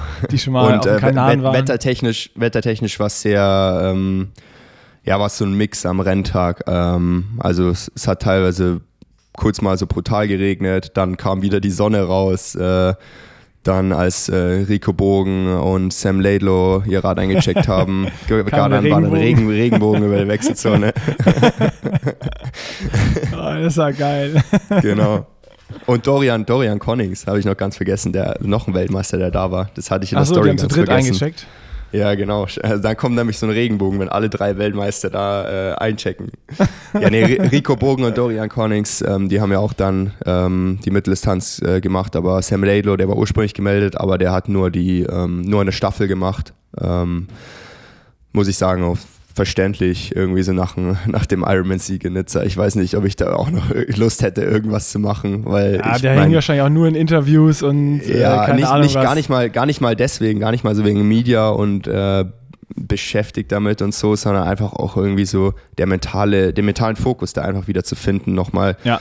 dieses Jahr irgendwie nochmal alles aus sich rauszuholen. Und es war jetzt nicht so, dass es äh, ja, es war eben nochmal ein krasses Starterfeld und als Ironman-Weltmeister, da hat man, kann man halt dann eigentlich nur verlieren. Also ähm, ja, da hätte ich ehrlich gesagt, glaube ich, auch keine Lust drauf gehabt. Also absolut verständlich, dass der dann auf Staffel umgemeldet hat. Also er hat behauptet, er ist verletzt, aber das bin ich mir relativ sicher, dass das äh, nicht der Fall ist. Vielleicht ist er beim Ähm. äh, Feiern umgeknickt.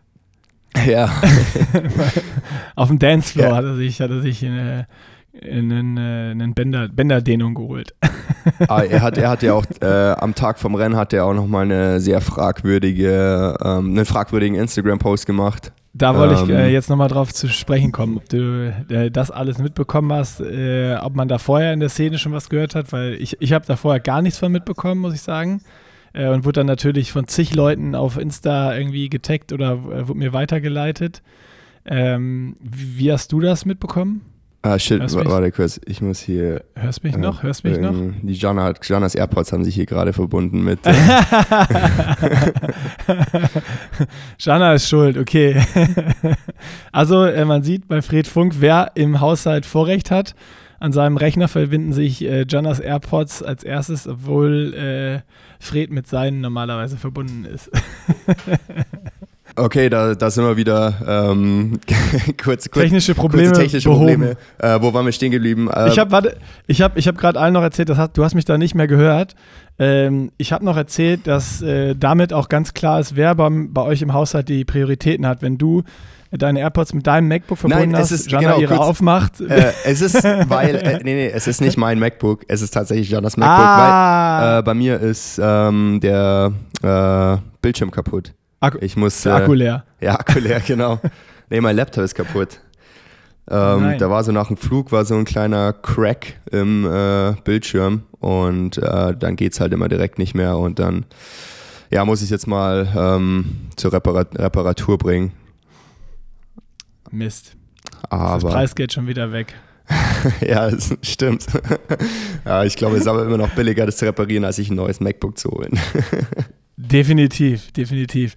Wir sind äh, stehen geblieben, äh, ob, oder ich habe noch äh, auch erzählt, dass mir das zehnmal zugeschickt worden ist, hier dieser fragwürdige Post von, von Sam Laidlow, ähm, ob und äh, wo und wie du das mitbekommen hast. Also ich kannte ja die ganzen Gerüchte schon, auf die Sam Laidlaw da auch anspricht, die ihm davor geworfen werden. Ähm, und boah, also es ist ja, es ist schon entweder extrem dumm, so ein, so Post zu machen, oder er probiert äh, tatsächlich absichtlich ähm, die Leute zum, zum Schweigen zu bringen, so ein bisschen Lance Armstrong-Style äh, und da in die, in die Offensive zu gehen, ähm, weil er halt wirklich was zu verbergen hat. Ähm, und ja, genau das ist halt irgendwie so. Ich glaube, jeder, der bis zu dem Zeitpunkt ähm, ja nicht, sus nicht suspekt gegenüber Sam Laidlaw war, der ist es wahrscheinlich jetzt. äh, also ja, ist schon alles, alles, ein bis, alles ein bisschen komisch und auf jeden Fall kein guter Move, den er da gemacht hat, ähm, da wirklich die Athleten da öffentlich an, anzugehen, weil ähm, es, ich meine, ist das Einzige, was, was er damit bewirkt, ist, dass die Athleten, ähm, die, er da an, die er da angreift, ähm, ja, extrem Hate von, von, seinen, von seinen Fans bekommen.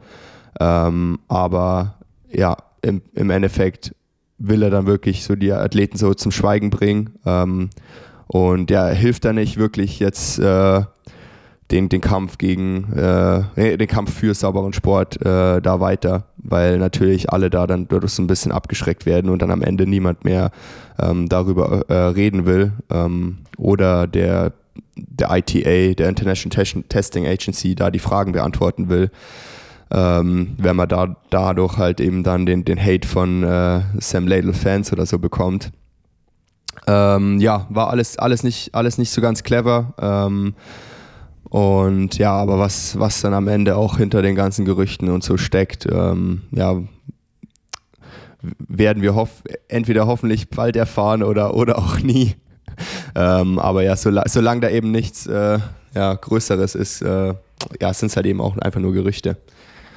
Ja, und das ist das, was es so traurig macht. Also, so traurig äh, ist an der ganzen Geschichte, dass Gerüchte es gibt und wenn es Gerüchte gibt, dann macht doch das, was er sagt und nach außen jetzt geschrieben hat, macht doch einfach hinter den Kulissen, stell alles zur Verfügung, beantworte jede Frage, wenn du sauber bist und äh, dann wird ja am Ende auch nichts passieren. Ähm, aber da jetzt so einen Post loszulassen und dann entsprechend alle Namen zu nennen, obwohl irgendwie von keinem was bewiesen ist, ist natürlich äh, schon irgendwie eine schwierige Sache. Aber naja, bringt wieder äh, auch ein bisschen, bisschen Stimmung in den Sport und mal schauen, wo das Ganze hingeht.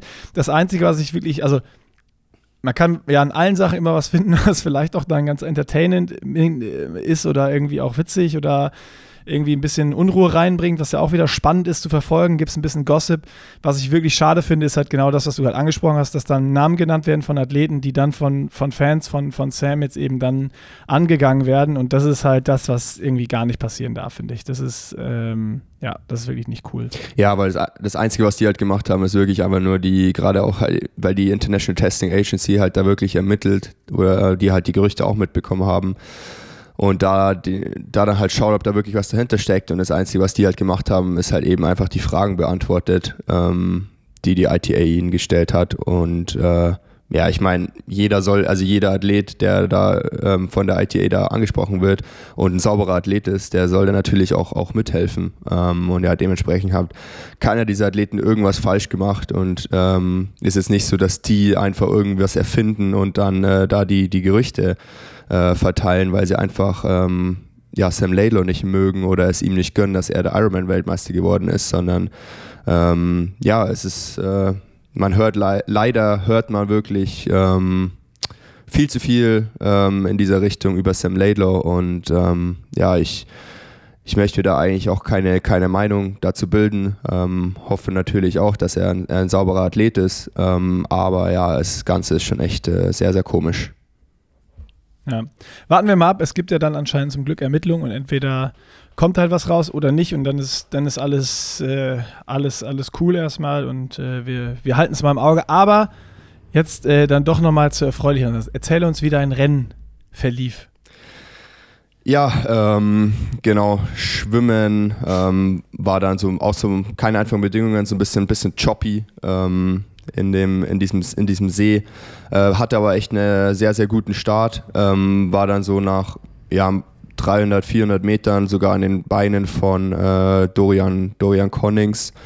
Ähm, also ganz, ganz vorne, weil er ist ja, einer der, auch einer der besten Schwimmer bei der WTS. Ähm, und ja, dann kam aber natürlich dann auch so ein bisschen Prügelei äh, mit rein. Ähm, ja, wo ich, ich sage mal, ein paar Kämpfe äh, dann auch, auch, verloren, ha auch verloren habe, äh, um, um, um, um, den Wasserschatten. äh, beziehungsweise es auch wirklich Athleten. Technischer K.O. Genau.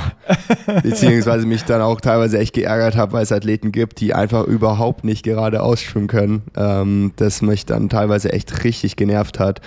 Ähm, und ja, oder auch einfach nicht irgendwie an, an, dem, an den Beinen bleiben können. Ähm, ja, und halt einen die ganze Zeit das Wasser weggraben. Und es ist, es ist manchmal einfach echt nervig. Ähm, ja, bin dann aber so bis zum Ende der Schwimm, äh, Schwimmstrecke dann noch, ähm, ja, eigentlich in der, in der Führungsgruppe da konnte, konnte ich mitschwimmen. Ähm, ja, das klar, das hat sich dann auch wieder so ein bisschen äh, dann auch in die Länge gezogen und so ein, so ein paar Sekunden nach ganz, ganz vorne ähm, ha, hatte ich dann auch Rückstand. Ähm, ja, das war dann eine Wechselzone mit einem auch mit einem sehr langen äh, Weg in die Wechselzone und ähm, es, es, war so dieses Beutelsystem, das klassische, ähm, was bei den meisten Mitteldistanzen äh, so ist, nur dass man die Beutel quasi am Rad einfach platziert hat. Also man musste quasi alles in die Beutel und aus dem Beutel äh, rausnehmen, aber ähm, die waren am Rad und die hingen jetzt nicht irgendwie separat, ähm, wie es eigentlich bei den meisten Rennen ist. Und dann komme ich, komm ich zu meinem Wechselplatz und mein ähm, roter Beutel, wo mein Helm drin ist und äh, Startnummer und die Radflasche, die ich mir vorne reinstecke, ähm, mein roter Beutel war nicht mehr da. Und, äh, und dann habe ich, hab ich überall gesucht, oh shit, wo ist mein Beutel? Äh, er hat gut, äh, der Wind war immer noch teilweise echt brutal, die Böen, also hat es den, den Beutel halt wahrscheinlich einfach irgendwie weggeweht. Ähm, hätte ich ein paar Steine mit reinpacken sollen. Ähm, und hat dann glücklicherweise so nach ja, 30 Sekunden Suchen, ähm, klar, die, die Gruppe war dann erstmal schon, schon weg. Ähm, oh, wie bitter. Habe ich dann meinen Helm gefunden, aber nur meinen Helm ohne den Beutel. Zum Glück, weil genau das, das ist das, was ich auf jeden Fall gebraucht habe zum, zum Losfahren. Äh, hab dann, hab dann meinen mein Helm genommen ähm, und äh, ja, bin halt dann los. Mein Rest, den Rest habe ich nicht gefunden. Ironischerweise ähm, bin ich dann ohne Startnummer Rad gefahren, obwohl es Pflicht war. ich habe, das habe ich mir dann direkt gedacht, oh nee, das kann jetzt nicht sein. Jetzt habe ich mich noch letzte Woche drüber aufgeregt und jetzt bin ich hier der Einzige, der ohne Startnummer fährt, obwohl es Pflicht ist. Okay, und hast du das dann irgendwie im Kampfrichter gesagt? Ja, die kam, also da, da war es dann so, dass die mich direkt beim Aufstieg haben die mir zugeschrien, Startnummer, Startnummer. Ähm, und ich habe halt dann gesagt, so, ja, ähm, my, my bag's gone, äh, also ich, ich kann, oder ich kann, kann, mein, kann meinen Beutel halt nicht finden und äh, ja, die haben das dann auch direkt gesagt, die haben direkt gesagt, okay, passt. Äh, und dann bin ich halt aufs Rad und okay, dann, cool. äh, dann, dann losgefahren. Ähm, und ja, hatte dann halt erstmal so ein bisschen, bisschen Rückstand leider wieder. Ähm, aber ja, hab dann äh, zumindest, zumindest direkt, äh, direkt drauf gedrückt. Er wusste aber, es ist 20 Meter Regel. Ähm, das heißt, also klar, ich habe trotzdem mehr drauf gedrückt als in Mallorca, ähm, aber habe jetzt auch gewusst, ich muss jetzt nicht unbedingt also hier die über 400 Watt fahren, um da so schnell wie möglich nach vorne zu kommen, weil mir sicher bin, dass es ein, äh, ja, dass es da deutlich fairer wird. Ähm, und ja, bin dann auch ähm, eigentlich ganz, ganz gut, ganz gut gefahren, hatte äh, ganz gut, ganz gute Beine und bin dann so nach, ähm, ja, ich glaube 30 Kilometern war ich dann äh, vorne an der, an, der, an der Führungsgruppe. Beziehungsweise ich habe kurz davor habe ich schon Rico eingeholt, der war gedroppt äh, von der Führungsgruppe und Aaron Royal. Ähm, bin, dann, bin dann an denen vorbei und ähm, dann haben, sind die natürlich dann äh, wieder so ein Stück, Stück bei mir gefahren, mit- mitgefahren, beziehungsweise ähm, die Strecke war offen für, für Verkehr. Und das war teilweise ein bisschen nervig. Also es war jetzt nicht gefährlich und so. Ähm, es war einerseits nicht viel Verkehr und andererseits ähm, waren da schon auch m, äh, teilweise Motorräder äh, oder Officials, die dafür gesorgt haben, dass die Autos dann auch schnell überholen oder auf die Seite gehen etc. Ähm, also das war jetzt kein Problem, sage ich. Die Straßen waren auch breit. Das war eine 90 Kilometer Runde. Ähm, also auch kein Gegenverkehr und so. Und äh, man wurde auch nicht disqualifiziert, wenn man, die, wenn man mal über die Mittellinie gefahren ist. Ähm, was man teilweise, teilweise da auch musste. Aber es war halt so, dass äh, manchmal die Autos äh, dann halt irgendwie in die Lücken oder so reingefahren sind. Und äh, sowas, sowas dann auch gerade in dem Moment, äh, als ich dann nach ganz vorne aufgefahren bin. Ähm, also ich war gerade so dabei, so die Lücke zu, ähm, vorne waren dann Alistair, Mattis und Mika, ähm, war dann gerade die, die so dabei, die Lücke zu schließen und dann ist halt in dem Moment auch ein Auto vor mir quasi reingefahren und hat mich dann Ah. wirklich komplett Voll nach nach vorne, vorne ge gezogen. Ähm, also und das gleiche war halt eben auch dann für, für Aaron und, und Rico und dementsprechend war die halt dann auch wieder, wieder vorne dabei. Dran. Ähm, und ja, dann waren, waren wir eine Führungsgruppe eben von den äh, sechs Athleten. Und äh, aber ähm, ab dem Zeitpunkt, also zumindest das, äh, was, was, ich, was ich immer gesehen habe, wirklich extrem fair. Also wir haben nicht, nicht nur 20 Meter Abstand gehalten, sondern wirklich teilweise 30 und 40 Meter. Äh, da hat einfach jeder sein, im Endeffekt sein Rennen gemacht, nur dass er alle auch auf dem Rad dann eben gleich stark ähm, und, unterwegs waren. Beziehungsweise, ich, ich meine, es hilft ja trotzdem was, wenn man jemanden vor einen hat, auch wenn es keinen Windschatten Ja, bringt, ja, bringt es natürlich men mental was. Ähm, und äh, ja, so an sich, die Strecke war auch echt super cool. Ähm, das Wetter war ein bisschen schwierig, beziehungsweise ähm, auf den kleineren Straßen lag dann auch noch sehr viel so Gestrüpp rum vom Tag vom Sturm, äh, vom Tag vorher. Ähm, und manchmal kam der Wind schon auch ex extrem rein und musste man schon auch, auf, auch aufpassen. Aber ähm, ja, so an sich eine super coole Strecke. Ähm, eher kom eigentlich komplett flach, so ein bisschen Samorin-Style, 90 Kilometer TT-Position. Ähm, und ja, als ich dann nach vorne gekommen bin, war ich, war ich dann halt eben in dieser Gruppe drin, hat habe aber gemerkt, ich habe jetzt irgendwie. nur kurz, das Auto war, das Auto war kurz bevor du rangefahren bist, oder was? So die letzten Ja, es war, 100 Meter? also es war schon immer mal wieder so Situationen, ähm, aber so das war so die Situation, wo es mir dann, wo, wo ich dann quasi auch mal kurz einen extremen Vorteil davon hatte. Ähm, und sonst war es aber ja, allgemein auch einfach super, super nervig. Ich meine, das will man, will man natürlich auch nicht. Also ich glaube, ich, ich meine, ich hätte Ja. so oder so wahrscheinlich in den nächsten zwei Kilometern diese Lücke zu, zugefahren. Ähm, aber ja, so, so bin ich halt die Lücke dann innerhalb von, von äh, 30 Sekunden dann zugefahren. Äh, ja, das ist halt wirklich direkt vor mir rein und hat mich da einfach, einfach hingezogen. Ähm, Ja, ja. Und ja, Ja. will, will, so will ich das natürlich auch nicht. Äh, und ähm, ja, aber konnte man leider, leider nichts machen. Und ähm, ja, trotz, trotzdem äh, eben, ja, waren wir dann eben diese Sechs-Mann-Gruppe. Super faires Rennen. Äh, ich hatte leider nicht, äh, dann nicht die, die Beine, beziehungsweise würde nicht sagen nicht die Beine, aber ich glaube, ich wollte da auch nicht unbedingt probieren zu attackieren, weil ich glaube, ich wäre auf, auf, auf keinen Fall weggekommen. Jetzt im Nachhinein ähm, bereue ich so ein bisschen. Ich hätte es zumindest, zumindest, mal, zumindest mal probieren sollen. Ja. Aber ich, ich habe mir halt gedacht, ja, jetzt äh, spare ich dann doch die Energie fürs Laufen. Ähm, aber ich glaube, bei mir ist es einfach wirklich so, ähm, es ist scheißegal, wie hart ich Rad fahre, ich laufe immer gleich schnell. ähm, oder, oder, oder, gleich langsam in dem Fall. Ja. Ähm, und äh, ja. Aber hast du dir nicht irgendwie da nochmal kurz Gedanken gemacht, so überlegt, ja, attackiere ich oder nicht, weil, keine Ahnung, jetzt mit, äh, mit Brownlee und Mika auf die Laufstrecke gehen, willst du ja auch nicht unbedingt, sondern wenn du dann eine Gap hast vorne, äh, ist ja schon cooler. Ja, ich meine, Brownie, die Woche davor bin ich eine Minute schneller gelaufen als er.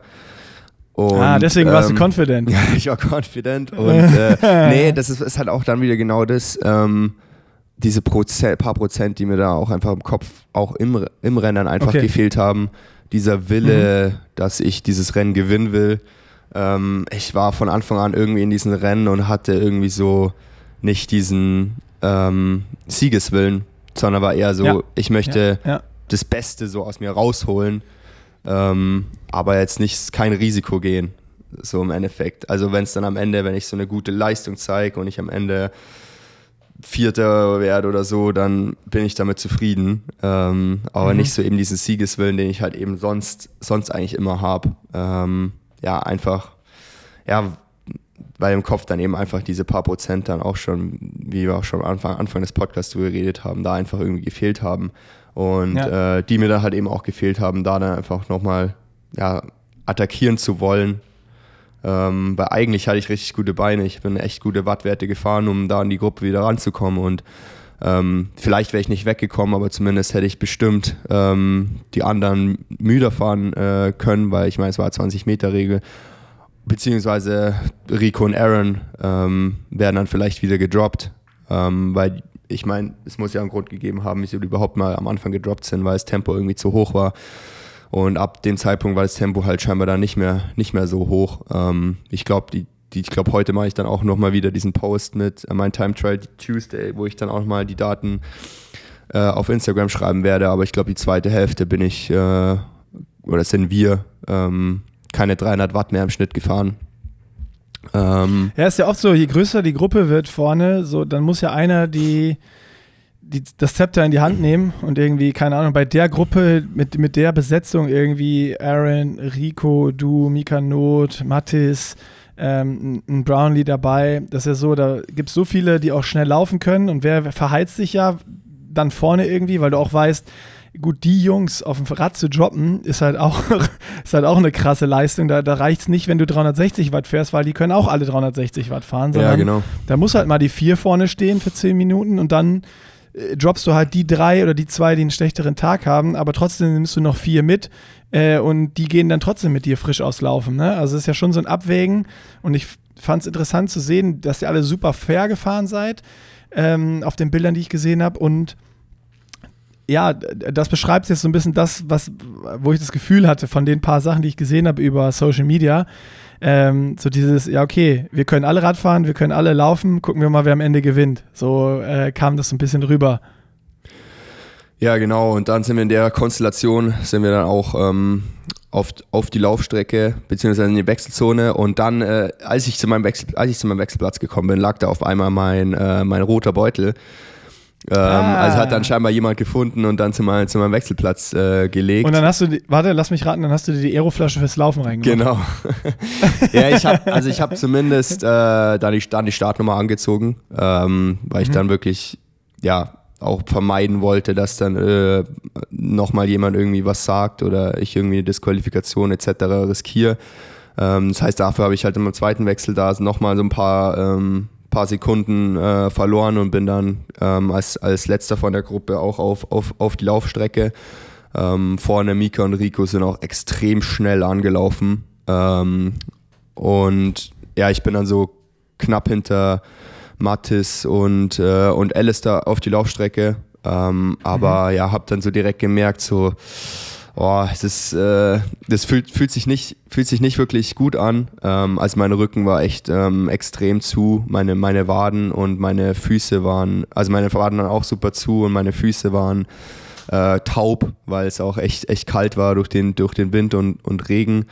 Und äh, ja, ich hatte wirklich so überhaupt keine Kontrolle über meine äh, Muskeln und Beine und habe mich irgendwie so die ganze Zeit so gefühlt, als würde ich irgendwie so so 100 Meter Sprint laufen, also wie wenn man quasi so wirklich keine Kontrolle über seine, äh, seine halt überhaupt keine Koordin Koordination hat. Ja.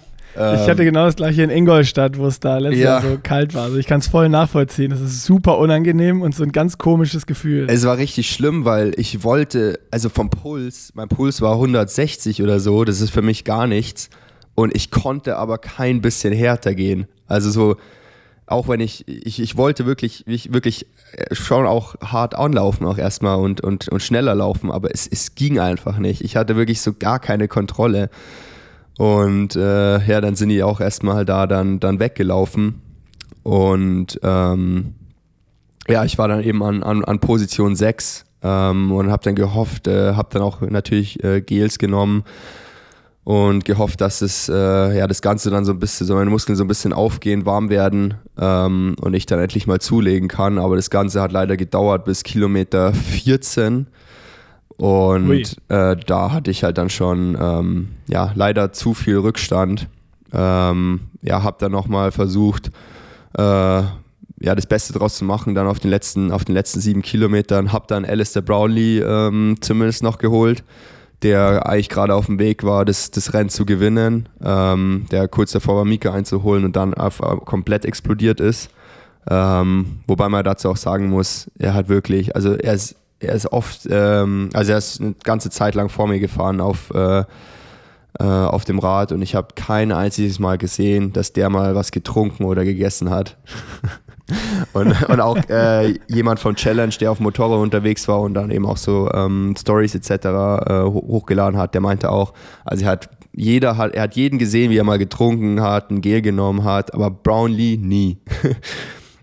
Und das kann ich mir auch super gut vorstellen. Und der ist halt wirklich dann bei Kilometer, weiß ich, also in der letzten Runde, ähm, 6, Kilometer 16, 17, einfach komplett explodiert. Und ähm, ja, den hab, der war dann wirklich auch auf, so wirklich plötzlich vor mir. Habe ich gar nicht erwartet. ähm, ich wusste aber auch nicht genau, ähm, ob er jetzt kom komplett, äh, ob er vielleicht noch eine zweite Luft oder so bekommt. Deswegen habe ich dann auch nochmal so ein bisschen so ähm, attackiert, als ich ihn überholt habe. nur um sicher zu gehen, dass er da jetzt nicht mitläuft. ähm, ja, war dann in, nach, nach, der, ähm, nach dem Überholvorgang war ich dann auf Platz 5. Ähm, aber ja, vorne, die waren leider schon äh, zu weit weg und da konnte ich dann nichts mehr machen und bin dann auch ins Ziel ähm, an Position 5 und war leider überhaupt nicht äh, müde. also ja, hatte glaube ich am Ende auch Durchschnittspuls von 166 oder sowas. Äh, zum Vergleich in Mallorca hatte ich 182. Ja, das ist auch mhm. normalerweise so das, was ich dann auf einer Mitteldistanz gehen kann.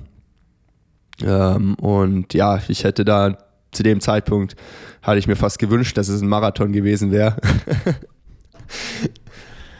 und ähm, ja. ja. aber ja, am Ende dann fünfter Platz ähm, und habe dann erstmal Mika ähm, gratuliert zum Sieg weil ich meine, der war die, der war, der war die, der war die ganze Zeit, oh der war die ganze Zeit Scheiße. vorne. Der war die ganze Zeit vorne und ich dachte so, ja, ja, ist von hinten gar keine Gefahr, weil Mattes war jetzt wirklich, es ist nicht so, dass Mattes knapp hinter ihm war. Also der hatte, glaube ich, nach der Hälfte eineinhalb Minuten Vorsprung oder so auf, auf, auf Mattes. Aber Mattes mhm. ist halt wirklich von Anfang bis Ende ähm, konstant durchgelaufen, während Mika halt, glaube ich, einfach äh, viel zu schnell angelaufen ist und dann dementsprechend in der letzten Runde ähm, ja, dann, dann ziemlich, ziemlich hochgegangen ist. Ähm, und dann kam halt Mattes von hinten und dann ja dieser jetzt äh, sehr bekannte. Wir haben ihn alle gesehen. Dieser legendäre Zielsprint. Wo Mikas Beine einfach aufgegeben haben. oh, Junge. Richtig bitter. Und er hat es geschafft, in die Bildzeitung ja, und überall, ja, in allen mein, deutschen Medien. Das ist natürlich cool, ja. Wahnsinn. Ja, also wer mein, das nicht gesehen hat, checkt's aus, überall auf Instagram. Mika Zielsprint gegen Mathis Maget und äh, Mikas Beine hören einfach auf zu arbeiten und Ja, es sieht aus wie ein Zielsprung, aber ihm sind einfach die Beine, die haben aufgehört zu arbeiten und er Das ist, ist einfach krass, ja. voll auf die Fresse geflogen.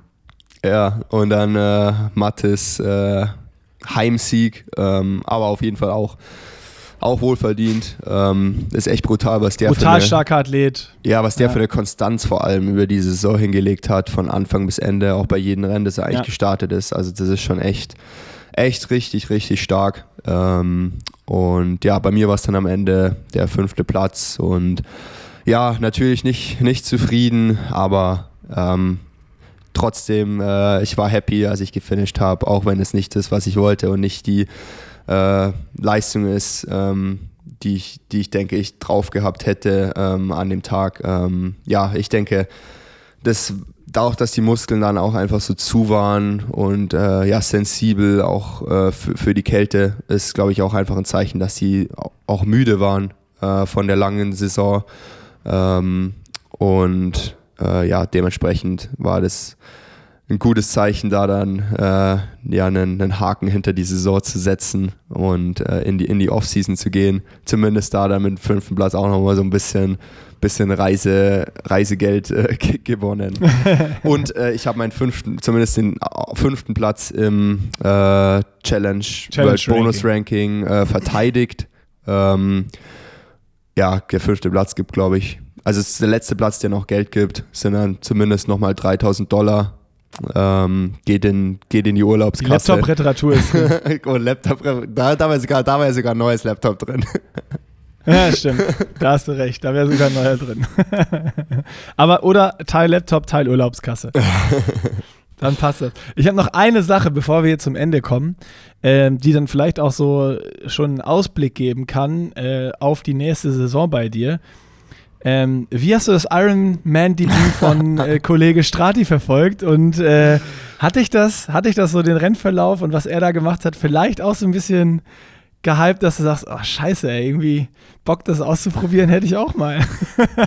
Ja, also einerseits auf jeden Fall. Nee, wirklich, muss ich wirklich sagen. Ähm, auch jetzt mit Strati ähm, fand es mega geil, auch wie der halt auch einfach sein Rennen gemacht hat. Hat sich nicht erste Langdistanz und da trotzdem wirklich das Ding von vorne machen und sich nicht verstecken und äh, alles riskieren und dann einfach schauen, was passiert. Ähm, ja, am Ende ist er leider explodiert und dann hat, also trotzdem noch klar noch äh, stabil und dann als siebter gefinisht bei einem super starken Feld. Ähm, aber ja, echt mega Respekt und war echt äh, happy für ihn dafür seinen ersten Ironman-Sieg. Ähm, auf der anderen Seite muss ich sagen, Ironman-Sieg war es leider noch nicht.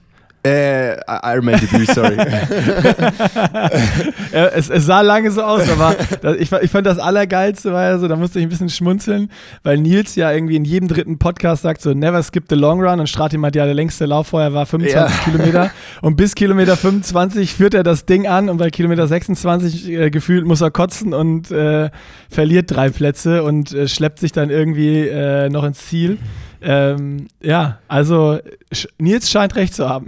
ja, aber dann, äh, Aber- dann sind wir mal gespannt, was passiert, wenn er da jetzt dann mal ein paar lo richtige Long Runs macht, äh, wenn er dann jetzt äh, mehr und mehr Langdistanzen macht. Ähm, ja, was ich noch dazu sagen will, ist, Leute, also an, äh, an alle, die auch so Strati gratuliert haben und kommentiert haben, ich habe mir das, äh, da auch einiges durchgelesen. Es ist jetzt nicht so, dass Jan Stratmann seinen ersten Triathlon hier gefinisht hat. Aber ich finde so Ja. wirklich, die, die Kommentare teilweise ist wirklich so, als ob jetzt Jan quasi, ein also je- jetzt ist Jan ein Triathlet. So davor Ja. war es nicht. Das ist Und- immer das, was ich dir sage, Fred, in Ja, Deutschland. Das, ist- was du machst, ist alles nur ist Ringe, und so. Anfassen. Das Und- zählt alles nicht. So- Mach so- endlich Ironman. So, so sehr ich Bock habe, endlich mal Langdistanz zu machen, es ist schon lange nicht mehr so. Also es war mal so, aber es ist schon lange nicht mehr so, dass Kurzdistanz und Mitteldistanz nur Vorbereitung auf Langdistanz ist. Und nur Langdistanz ist richtiger Triathlon. Ähm, aber leid, leider ist es irgendwie immer noch, immer noch so in den, Ko Doch. in den Kopf, Köpfen drin. Doch. Nein, aber was ist, was, ich meine, was du gerade ansprichst, äh, hast du ja absolut recht.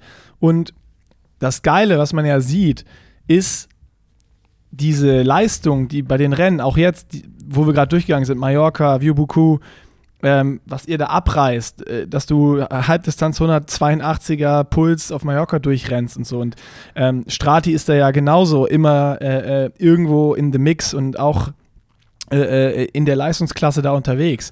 Und da sieht man ja, der startet beim Ironman, der schwimmt bei Josh Amberger mit, der der stärkste Schwimmer ist auf der, auf der Langdistanz. Ähm, dann kommt Peter Himmerich von hinten und er fährt dann einfach wieder weg. Also die Wattwerte, die da vorne die besten fahren, das schafft er auch ohne Probleme. Und laufen, wo man jetzt sieht, ich meine, er ist dann, kann man jetzt drüber streiten, ob er zu schnell angegangen ist oder nicht. Ähm, so, wenn man ihn ins Gesicht geschaut hat, war das, war er die ganze Zeit tiefenentspannt und äh, klar, fehlen dann eben die, fehlt die Erfahrung, äh, fehlen, fehlen vielleicht auch noch hinten ein paar Longruns und die, die Laufkilometer und auch vielleicht so dieses Gefühl, was dann hinten raus beim Marathon passiert und äh, auch so dieses Ungewisse, ob man das jemals überhaupt hinkriegt, äh, da dann ab Kilometer 30 immer noch schnell zu laufen. Aber wenn man sieht, was für eine Leistungsdichte auf der Mitteldistanz ist und wenn dann jemand aus dieser, aus dieser Bubble, aus dieser Leistungsdichte mal hochgeht und einen Ironman macht, ist der in der Weltklasse genauso vorne mit dabei und absolut voll leistungsfähig, äh, ohne jetzt eine spezielle Ironman-Vorbereitung, sondern Jan hat das ja wirklich aus dieser Mitteldistanz-Saison mitgenommen jetzt einfach und hat gesagt, ich guck mal, was passiert. Das sieht man ja an der Vorbereitung. Wenn du keinen Lauf länger als 25 Kilometer gemacht hast, äh, kann man, glaube ich, sagen, das war definitiv keine Ironman-Vorbereitung. Ähm, und teilweise würde ich sagen, sind sogar die Rennen auf der Mitteldistanz, PTO-Distanz oder Kurzdistanz deutlich härter, als, als jetzt irgendwie was beim Ironman passiert. Aber ja, ich gebe dir recht, ähm, man sieht mal wieder so an dieser Reichweite, an den Kommentaren, was passiert und so, dass das schon Ironman immer noch das ist, was am meisten die Leute hypt. Ja, dementsprechend äh, will ich, dass die Leute das schön äh, äh, weiterhin gehypt sind, bis ich endlich meine erste Langdistanz, Langdistanz mache. Aber, aber lass, lass schön alle warten. Aber nee, ich, äh, ich meine, das ist halt eben so, weil wenn ich eine Langdistanz mache, ähm, will ich mich halt einfach, das habe ich glaube ich schon mal gesagt, aber will ich mich halt einfach ja. 100% committen. Ähm, und würde dann auch schon dieses Jahr noch entscheiden, ob ich nächstes Jahr meine erste Langdistanz mache und dann auch schon im Winter quasi äh, anfangen, äh, dafür zu trainieren. Und ich bin halt der Meinung, dass, ähm, wenn man jetzt sich die Entwicklung gerade in den letzten zwei, drei Jahren äh, auf der Mitteldistanz auch anschaut, ähm, und wenn das so weitergeht, wird es nicht mehr möglich sein, ähm, Langdistanz und Mitteldistanz zweigleisig zu fahren, tatsächlich. Ähm, also im Moment gibt es noch ein paar Athleten, die es schaffen. Ähm, es werden aber schon weniger. Es werden weniger und auch, auch selbst, du, selbst man, die, ich meine, wenn man so Sam Laidlaw, Magnus Ditlev, so krass, genau. wie die auf der Langdistanz sind. Ich meine, ja, die sind auf der Mitteldistanz vorne dabei und so, ähm, aber jetzt nicht so, wie sie auf der Langdistanz sind. Exakt, ähm, exakt. Und ich glaube, das, das Ganze wird einfach noch extremer, ähm, gerade auch dann nochmal nach äh, Paris, wenn dann äh, mhm. noch mehr Kurzdistanzler entscheiden, da auf die, auf die Mitteldistanz du, und 100 den, Kilometer Hast du den Podcast gehört? Hast du den Podcast welchen? gehört? Mit, mit Simon? Äh, nee, noch nicht. Ah, ich weiß nicht, ob ich es jetzt vorwegnehmen soll oder nicht. Ah, Simon Henseleit. Ja. Ja, aber ich, ich weiß, dass er nächstes Jahr ähm, auch mal dann Mitteldistanz äh, probieren will. Er, er will auch eine Mitteldistanz machen und auf die Frage, ähm, so ist ja auch ganz cool und mit dem deutschen Podium und so hat er gesagt, ja, die drei da vorne, die haben Ja, ja. Ich will ja nicht sagen, aber Dorian, Dorian, Dorian Connings ähm, habe ich noch ganz vergessen, ähm, der Weltmeister äh, auf der Kurzdistanz äh, hat äh, acht Minuten kassiert auf, auf dem Rad in Wibeku. oh, Simon, Kampfansage. ich glaube, nein, ist ja gar nichts gegen Simon. Ich glaube auch Simon hat da auf jeden Fall Potenzial, ähm, wenn er sich darauf fokussiert. Ähm, aber ich glaube, viele Kurzdistanzathleten ähm, unterschätzen es brutal. Und ja, ähm, ja es wenn, ist, es ist hab, ein anderer Sport äh, teilweise. Ich habe Simon auch gesagt, so er darf halt nicht den Fehler machen wie äh, schon früher viele und anscheinend ja auch Alistair Brownlee, dass ja. er denkt, er kommt mit einem, mit einem Gel durch. Ja, genau. Wenn überhaupt ein Gel. Ein Oder Gel zwei. Start. ähm, Nein, ja, aber nee. das wird spannend und klar, da hast du absolut recht. Also wenn da noch äh, welche von der Kurzdistanz mit dem Speed hochkommen und äh, wie du sagst, nicht alle, sind gut auf der Mitteldistanz, kriegen das auch auf die längeren Distanzen umgesetzt. Aber wenn halt zehn hochkommen und drei kriegen den Speed äh, äh umgesetzt, dann genau. äh, geht es da nochmal mehr ab. Und äh, es ist ja auch noch, diese PTO-Distanz ist ja nochmal so ein bisschen kürzer und dazwischen. Und ich glaube halt, dass viele Kurzdistanzathleten auf dieser PTO-Distanz richtig gefährlich sein können. Ja, dafür muss man sich halt erstmal ähm, qualifizieren und ja. klar, klar. Aber ja, was ich, was ich auch noch sagen wollte, ähm, um nochmal auf diese, diese Leistungsentwicklung ähm, äh, zu, zu, zurückzukommen. Äh, ja, jetzt auch, zu, auch so diese, ich sage mal in Anführungsstrichen, kleinen Rennen, äh, wie Challenge Mallorca, ähm, Challenge Viboku, ähm, da braucht man jetzt schon zum Gewinn, ähm, also wenn man nicht gerade irgendwie Windschatten fährt, äh, so eine krasse Leistung, also so Mattes, Mika, ähm, die man halt in den letzten Jahren oder vor, äh, eigentlich dafür damit wäre man halt Weltmeister geworden, also easy. Und das ist halt jetzt so das Niveau auf so kleinen Rennen. Und ähm, gerade wenn ich jetzt auch meine Leistung anschaue und analysiere und einfach nur äh, an, auf die Zahlen schaue, ähm, war die Leistung jetzt zum Beispiel wie Buku und in Mallorca ähm, war nicht schlechter als letztes Jahr mein fünfter Platz bei der Ironman 73 WM. Ähm, mhm. Nur da war es halt die WM und jetzt werde ich damit halt nur noch äh, fünf dabei bei so einem Challenge-Rennen. Und ich glaube aber war, ja, aber war ja besetzt wie eine, also ja, ich nee, sag jetzt mal die ersten ich, sechs, sieben ich, Plätze. Was ich damit sagen will, ist, dass man jetzt wirklich ähm, um bei so Rennen, ähm, ich meine, jetzt gibt es auch mehr und mehr dann so ja, die, die großen Rennen mit PTO und dann eben auch noch, noch 73 WM.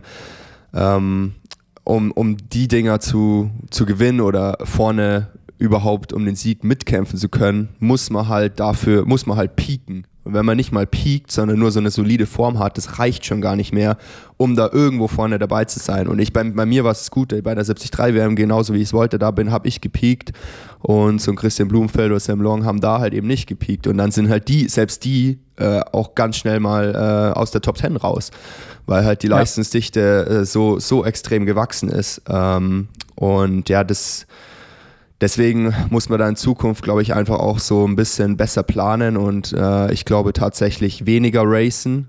Ähm, ja, nicht und, mehr einfach so mitnehmen und mal gucken, genau, was passiert. Und dafür dann ja. halt auch wirklich äh, jedes Rennen 100% äh, wie eine WM äh, vorbereiten. Ähm, wenn, wenn man das Ziel hat, äh, da irgendwie vorne, vorne, vorne mitzukämpfen. Und ja, die PTO will ja nächstes Jahr da eben die ihre Weltmeisterschaftsserie machen über die 100 Kilometer Distanz mit äh, sechs oder sieben Rennen. Ich bin jetzt gerade Elfter im PTO-Ranking. Bei mir fliegt noch letztes Jahr 73 WM, fliegt noch raus leider. Das heißt, dann rutsche ich noch ab auf Platz 15 oder 16, aber da sollte ich dann eigentlich bleiben und das sollte dann auch zur Qualifikation für diese, diese Serie langen. Ähm, also ich warte noch auf die Details ähm, und dann schaue ich mal, ob ich diese Serie nächstes, nächstes Jahr mache. Aber wenn ich diese Serie mache, dann werde ich auch ganz sicher noch keine Langdistanz machen und es dann nochmal nach hinten ja, verschieben. Passt ja ähm, dann noch nicht zusammen, wie du gesagt hast eben. Genau, aber ja, weil, also wie, wie, schon gesagt, wenn ich auf die Langdistanz gehe, dann committe ich das, committe ich mich da drauf und werde das dann auch für den Rest meiner Karriere machen. Und ich bin jetzt 26.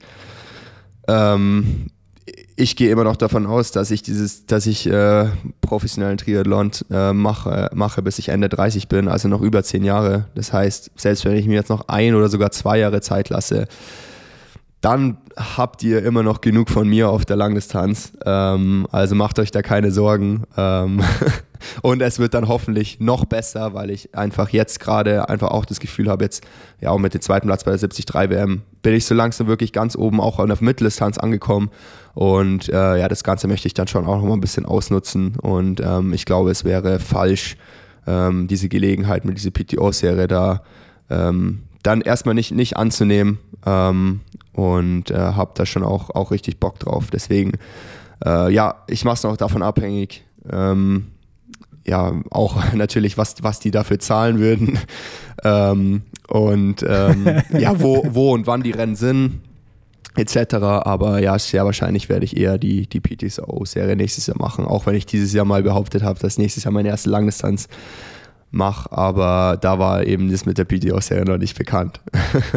Ja, es ändert sich auch und am Ende musst du äh, ja überlegen, willst du alle Rennen mitnehmen davon, willst du irgendwie drei davon pieken äh, und eine richtig gute Leistung haben, dann ist die Saison halt äh, voll. Ähm, irgendwie. Ja, also ich habe, ist schon auch krass, ich glaube, ähm, wenn, man, wenn ich jetzt auf meine PTO ähm, Stats gehe, äh, ich meine, dieses Jahr Challenge Viboku war meine neunte Mitteldistanz. Ähm, ich habe auch alle gefinisht. Ähm, und letztes Jahr war die Ironman 73 WM, also mein letztes Rennen war meine achte Mitteldistanz, aber ich habe zwei nicht gefinisht. Das heißt im Endeffekt nur meine sechste Mitteldistanz. Ähm, und ja, das ist, glaube ich, auch äh, habe ich auch wieder daraus gelernt. Ich glaube, so meine, meine Grenze ist wahrscheinlich sieben oder acht äh, Mitteldistanzen in diesem Zeitraum von, von Mai, Oktober zumindest, Mai bis Oktober zumindest, wenn ich nicht gerade irgendwie so eine Mid-Season-Break äh, mache.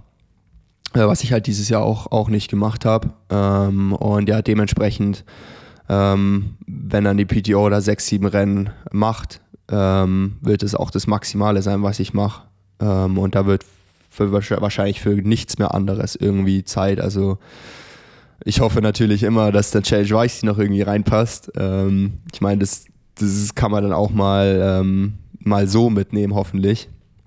Ähm, aber ja, trotzdem muss man da in Zukunft einfach ein bisschen, glaube ich, mehr haushalten mit, mit, seinen, mit seinen Körnern, die man hatte über die ganze Saison. Und ähm, ja, die nächste Saison wird auf jeden Fall spannend und ich glaube, bei unserem nächsten Podcast dann in, am Ende meiner Offseason, äh, ja. also können wir dann aber wahrscheinlich auch nochmal, ja genau, da weiß dann hoffentlich, können wir dann nochmal genauer über eine Saisonplanung ähm, und dann natürlich auch, ähm, ich meine, was wir noch ganz vergessen haben, jetzt äh, geht die, die Off-Season Season los mit den ganzen Off-Season Races.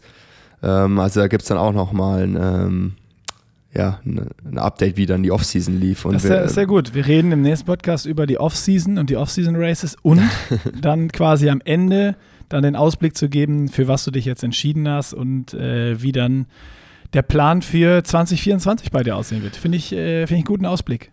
Genau, aber jetzt ist erstmal voller Fokus auf die ähm, Off-Season-Weltmeisterschaft am 25.11. in Hamburg. So sieht's aus. wird das ist, dahin, dahin wird getapert, gepiekt und alles. Ja, ich, ich denke, so ein paar ähm, so Rennen als Vorbereitung, Off-Season-Races als Vorbereitung werde ich da auf jeden Fall noch äh, auf den Weg dahin einbauen. Ein ja, paar, paar, paar, paar, Trainingsrennen musst du mitnehmen, aber das hast du ja bei der Weltmeisterschaft in äh, Lachti auch gemacht. Das heißt, äh, um Vielleicht da perfekt mal, gepiekt zu sein. Ein so Höhentrainingslager davor oder so. Ja. ja, ich würde auch, würd auch sagen, bei Off-Season-Races ist es auch so, vielleicht machst du auch so neun. genau. Sehr schönes Schlusswort. Ich würde sagen, wir machen hier einen Deckel drauf und äh, kommen in ein paar Wochen mit äh, guten Off-Season-Geschichten und einer Saisonplanung 2024 zurück hier im Podcast. Ja, genau. Es war ja ein langer Podcast. Ich habe jetzt hier zwei Parts. Wie lange haben wir jetzt aufgenommen? Glaub, ja, ich weiß nicht genau, wie lange Stunden. der Ausfallpart war, aber so anderthalb Stunden werden es gewesen sein, ja. Ja, gut. Aber ähm, pickepacke voll mit Informationen. Äh, das hat äh, richtig Spaß gemacht und gab richtig geile Insights. Ich habe halt gedacht, so mit Strati, das hat dich getriggert und du äh, switcht jetzt vielleicht, aber Fred hat höhere Ziele. Strati hat mir gezeigt, äh, man soll sich mehr Zeit lassen. ich brauche ich, ja oder halt äh, spezifisch darauf vorbereiten. ja, so sieht's aus. Gut, so. Wir Nein, machen ich, Deckel drauf ich, und ich, ich, habe, ja, ich habe ja, auch, ja, mal, ja, hab auch mal kommentiert hier. Strati ist ja zwei Jahre älter als ich, also habe ich ja noch zwei Jahre Zeit. Oh, oh, das stimmt. Das stimmt. Aber vielleicht hätte Strati einen ja eher angefangen. ja. Das, das Fass machen wir jetzt nicht auf. ja, also, ja, vielen Dank und ähm, ja, wir sehen, wir sehen uns dann äh, in Hamburg. Ja, ich werde ab jetzt trainieren. Genau. Also Nils, Görke muss, Nils Görke muss trainieren. Der ist schon lange im Training. Der ist extra nach Italien geflogen. ja, Trainingslager aus Geburtstag. Übrigens, äh, wahrscheinlich morgen, Mittwoch, wenn der Podcast hier rauskommt, ähm, macht Nils das halbe Jahrhundert voll. Dann könnt ihr ihm alle gratulieren. Oh ja. Herzlichen Glückwunsch zum Geburtstag, Nils Görke. zum, äh, zum 50. Geburtstag. Ich glaube, ich glaube, das würde er hassen. ja, ach, der ist entspannt. Der wird ja, ja immer noch ja. auf 26 geschätzt, von daher ist, äh, ist, alles gut bei ihm. so, jetzt aber. Tschüss und äh, bis in Hamburg. Ciao, ciao.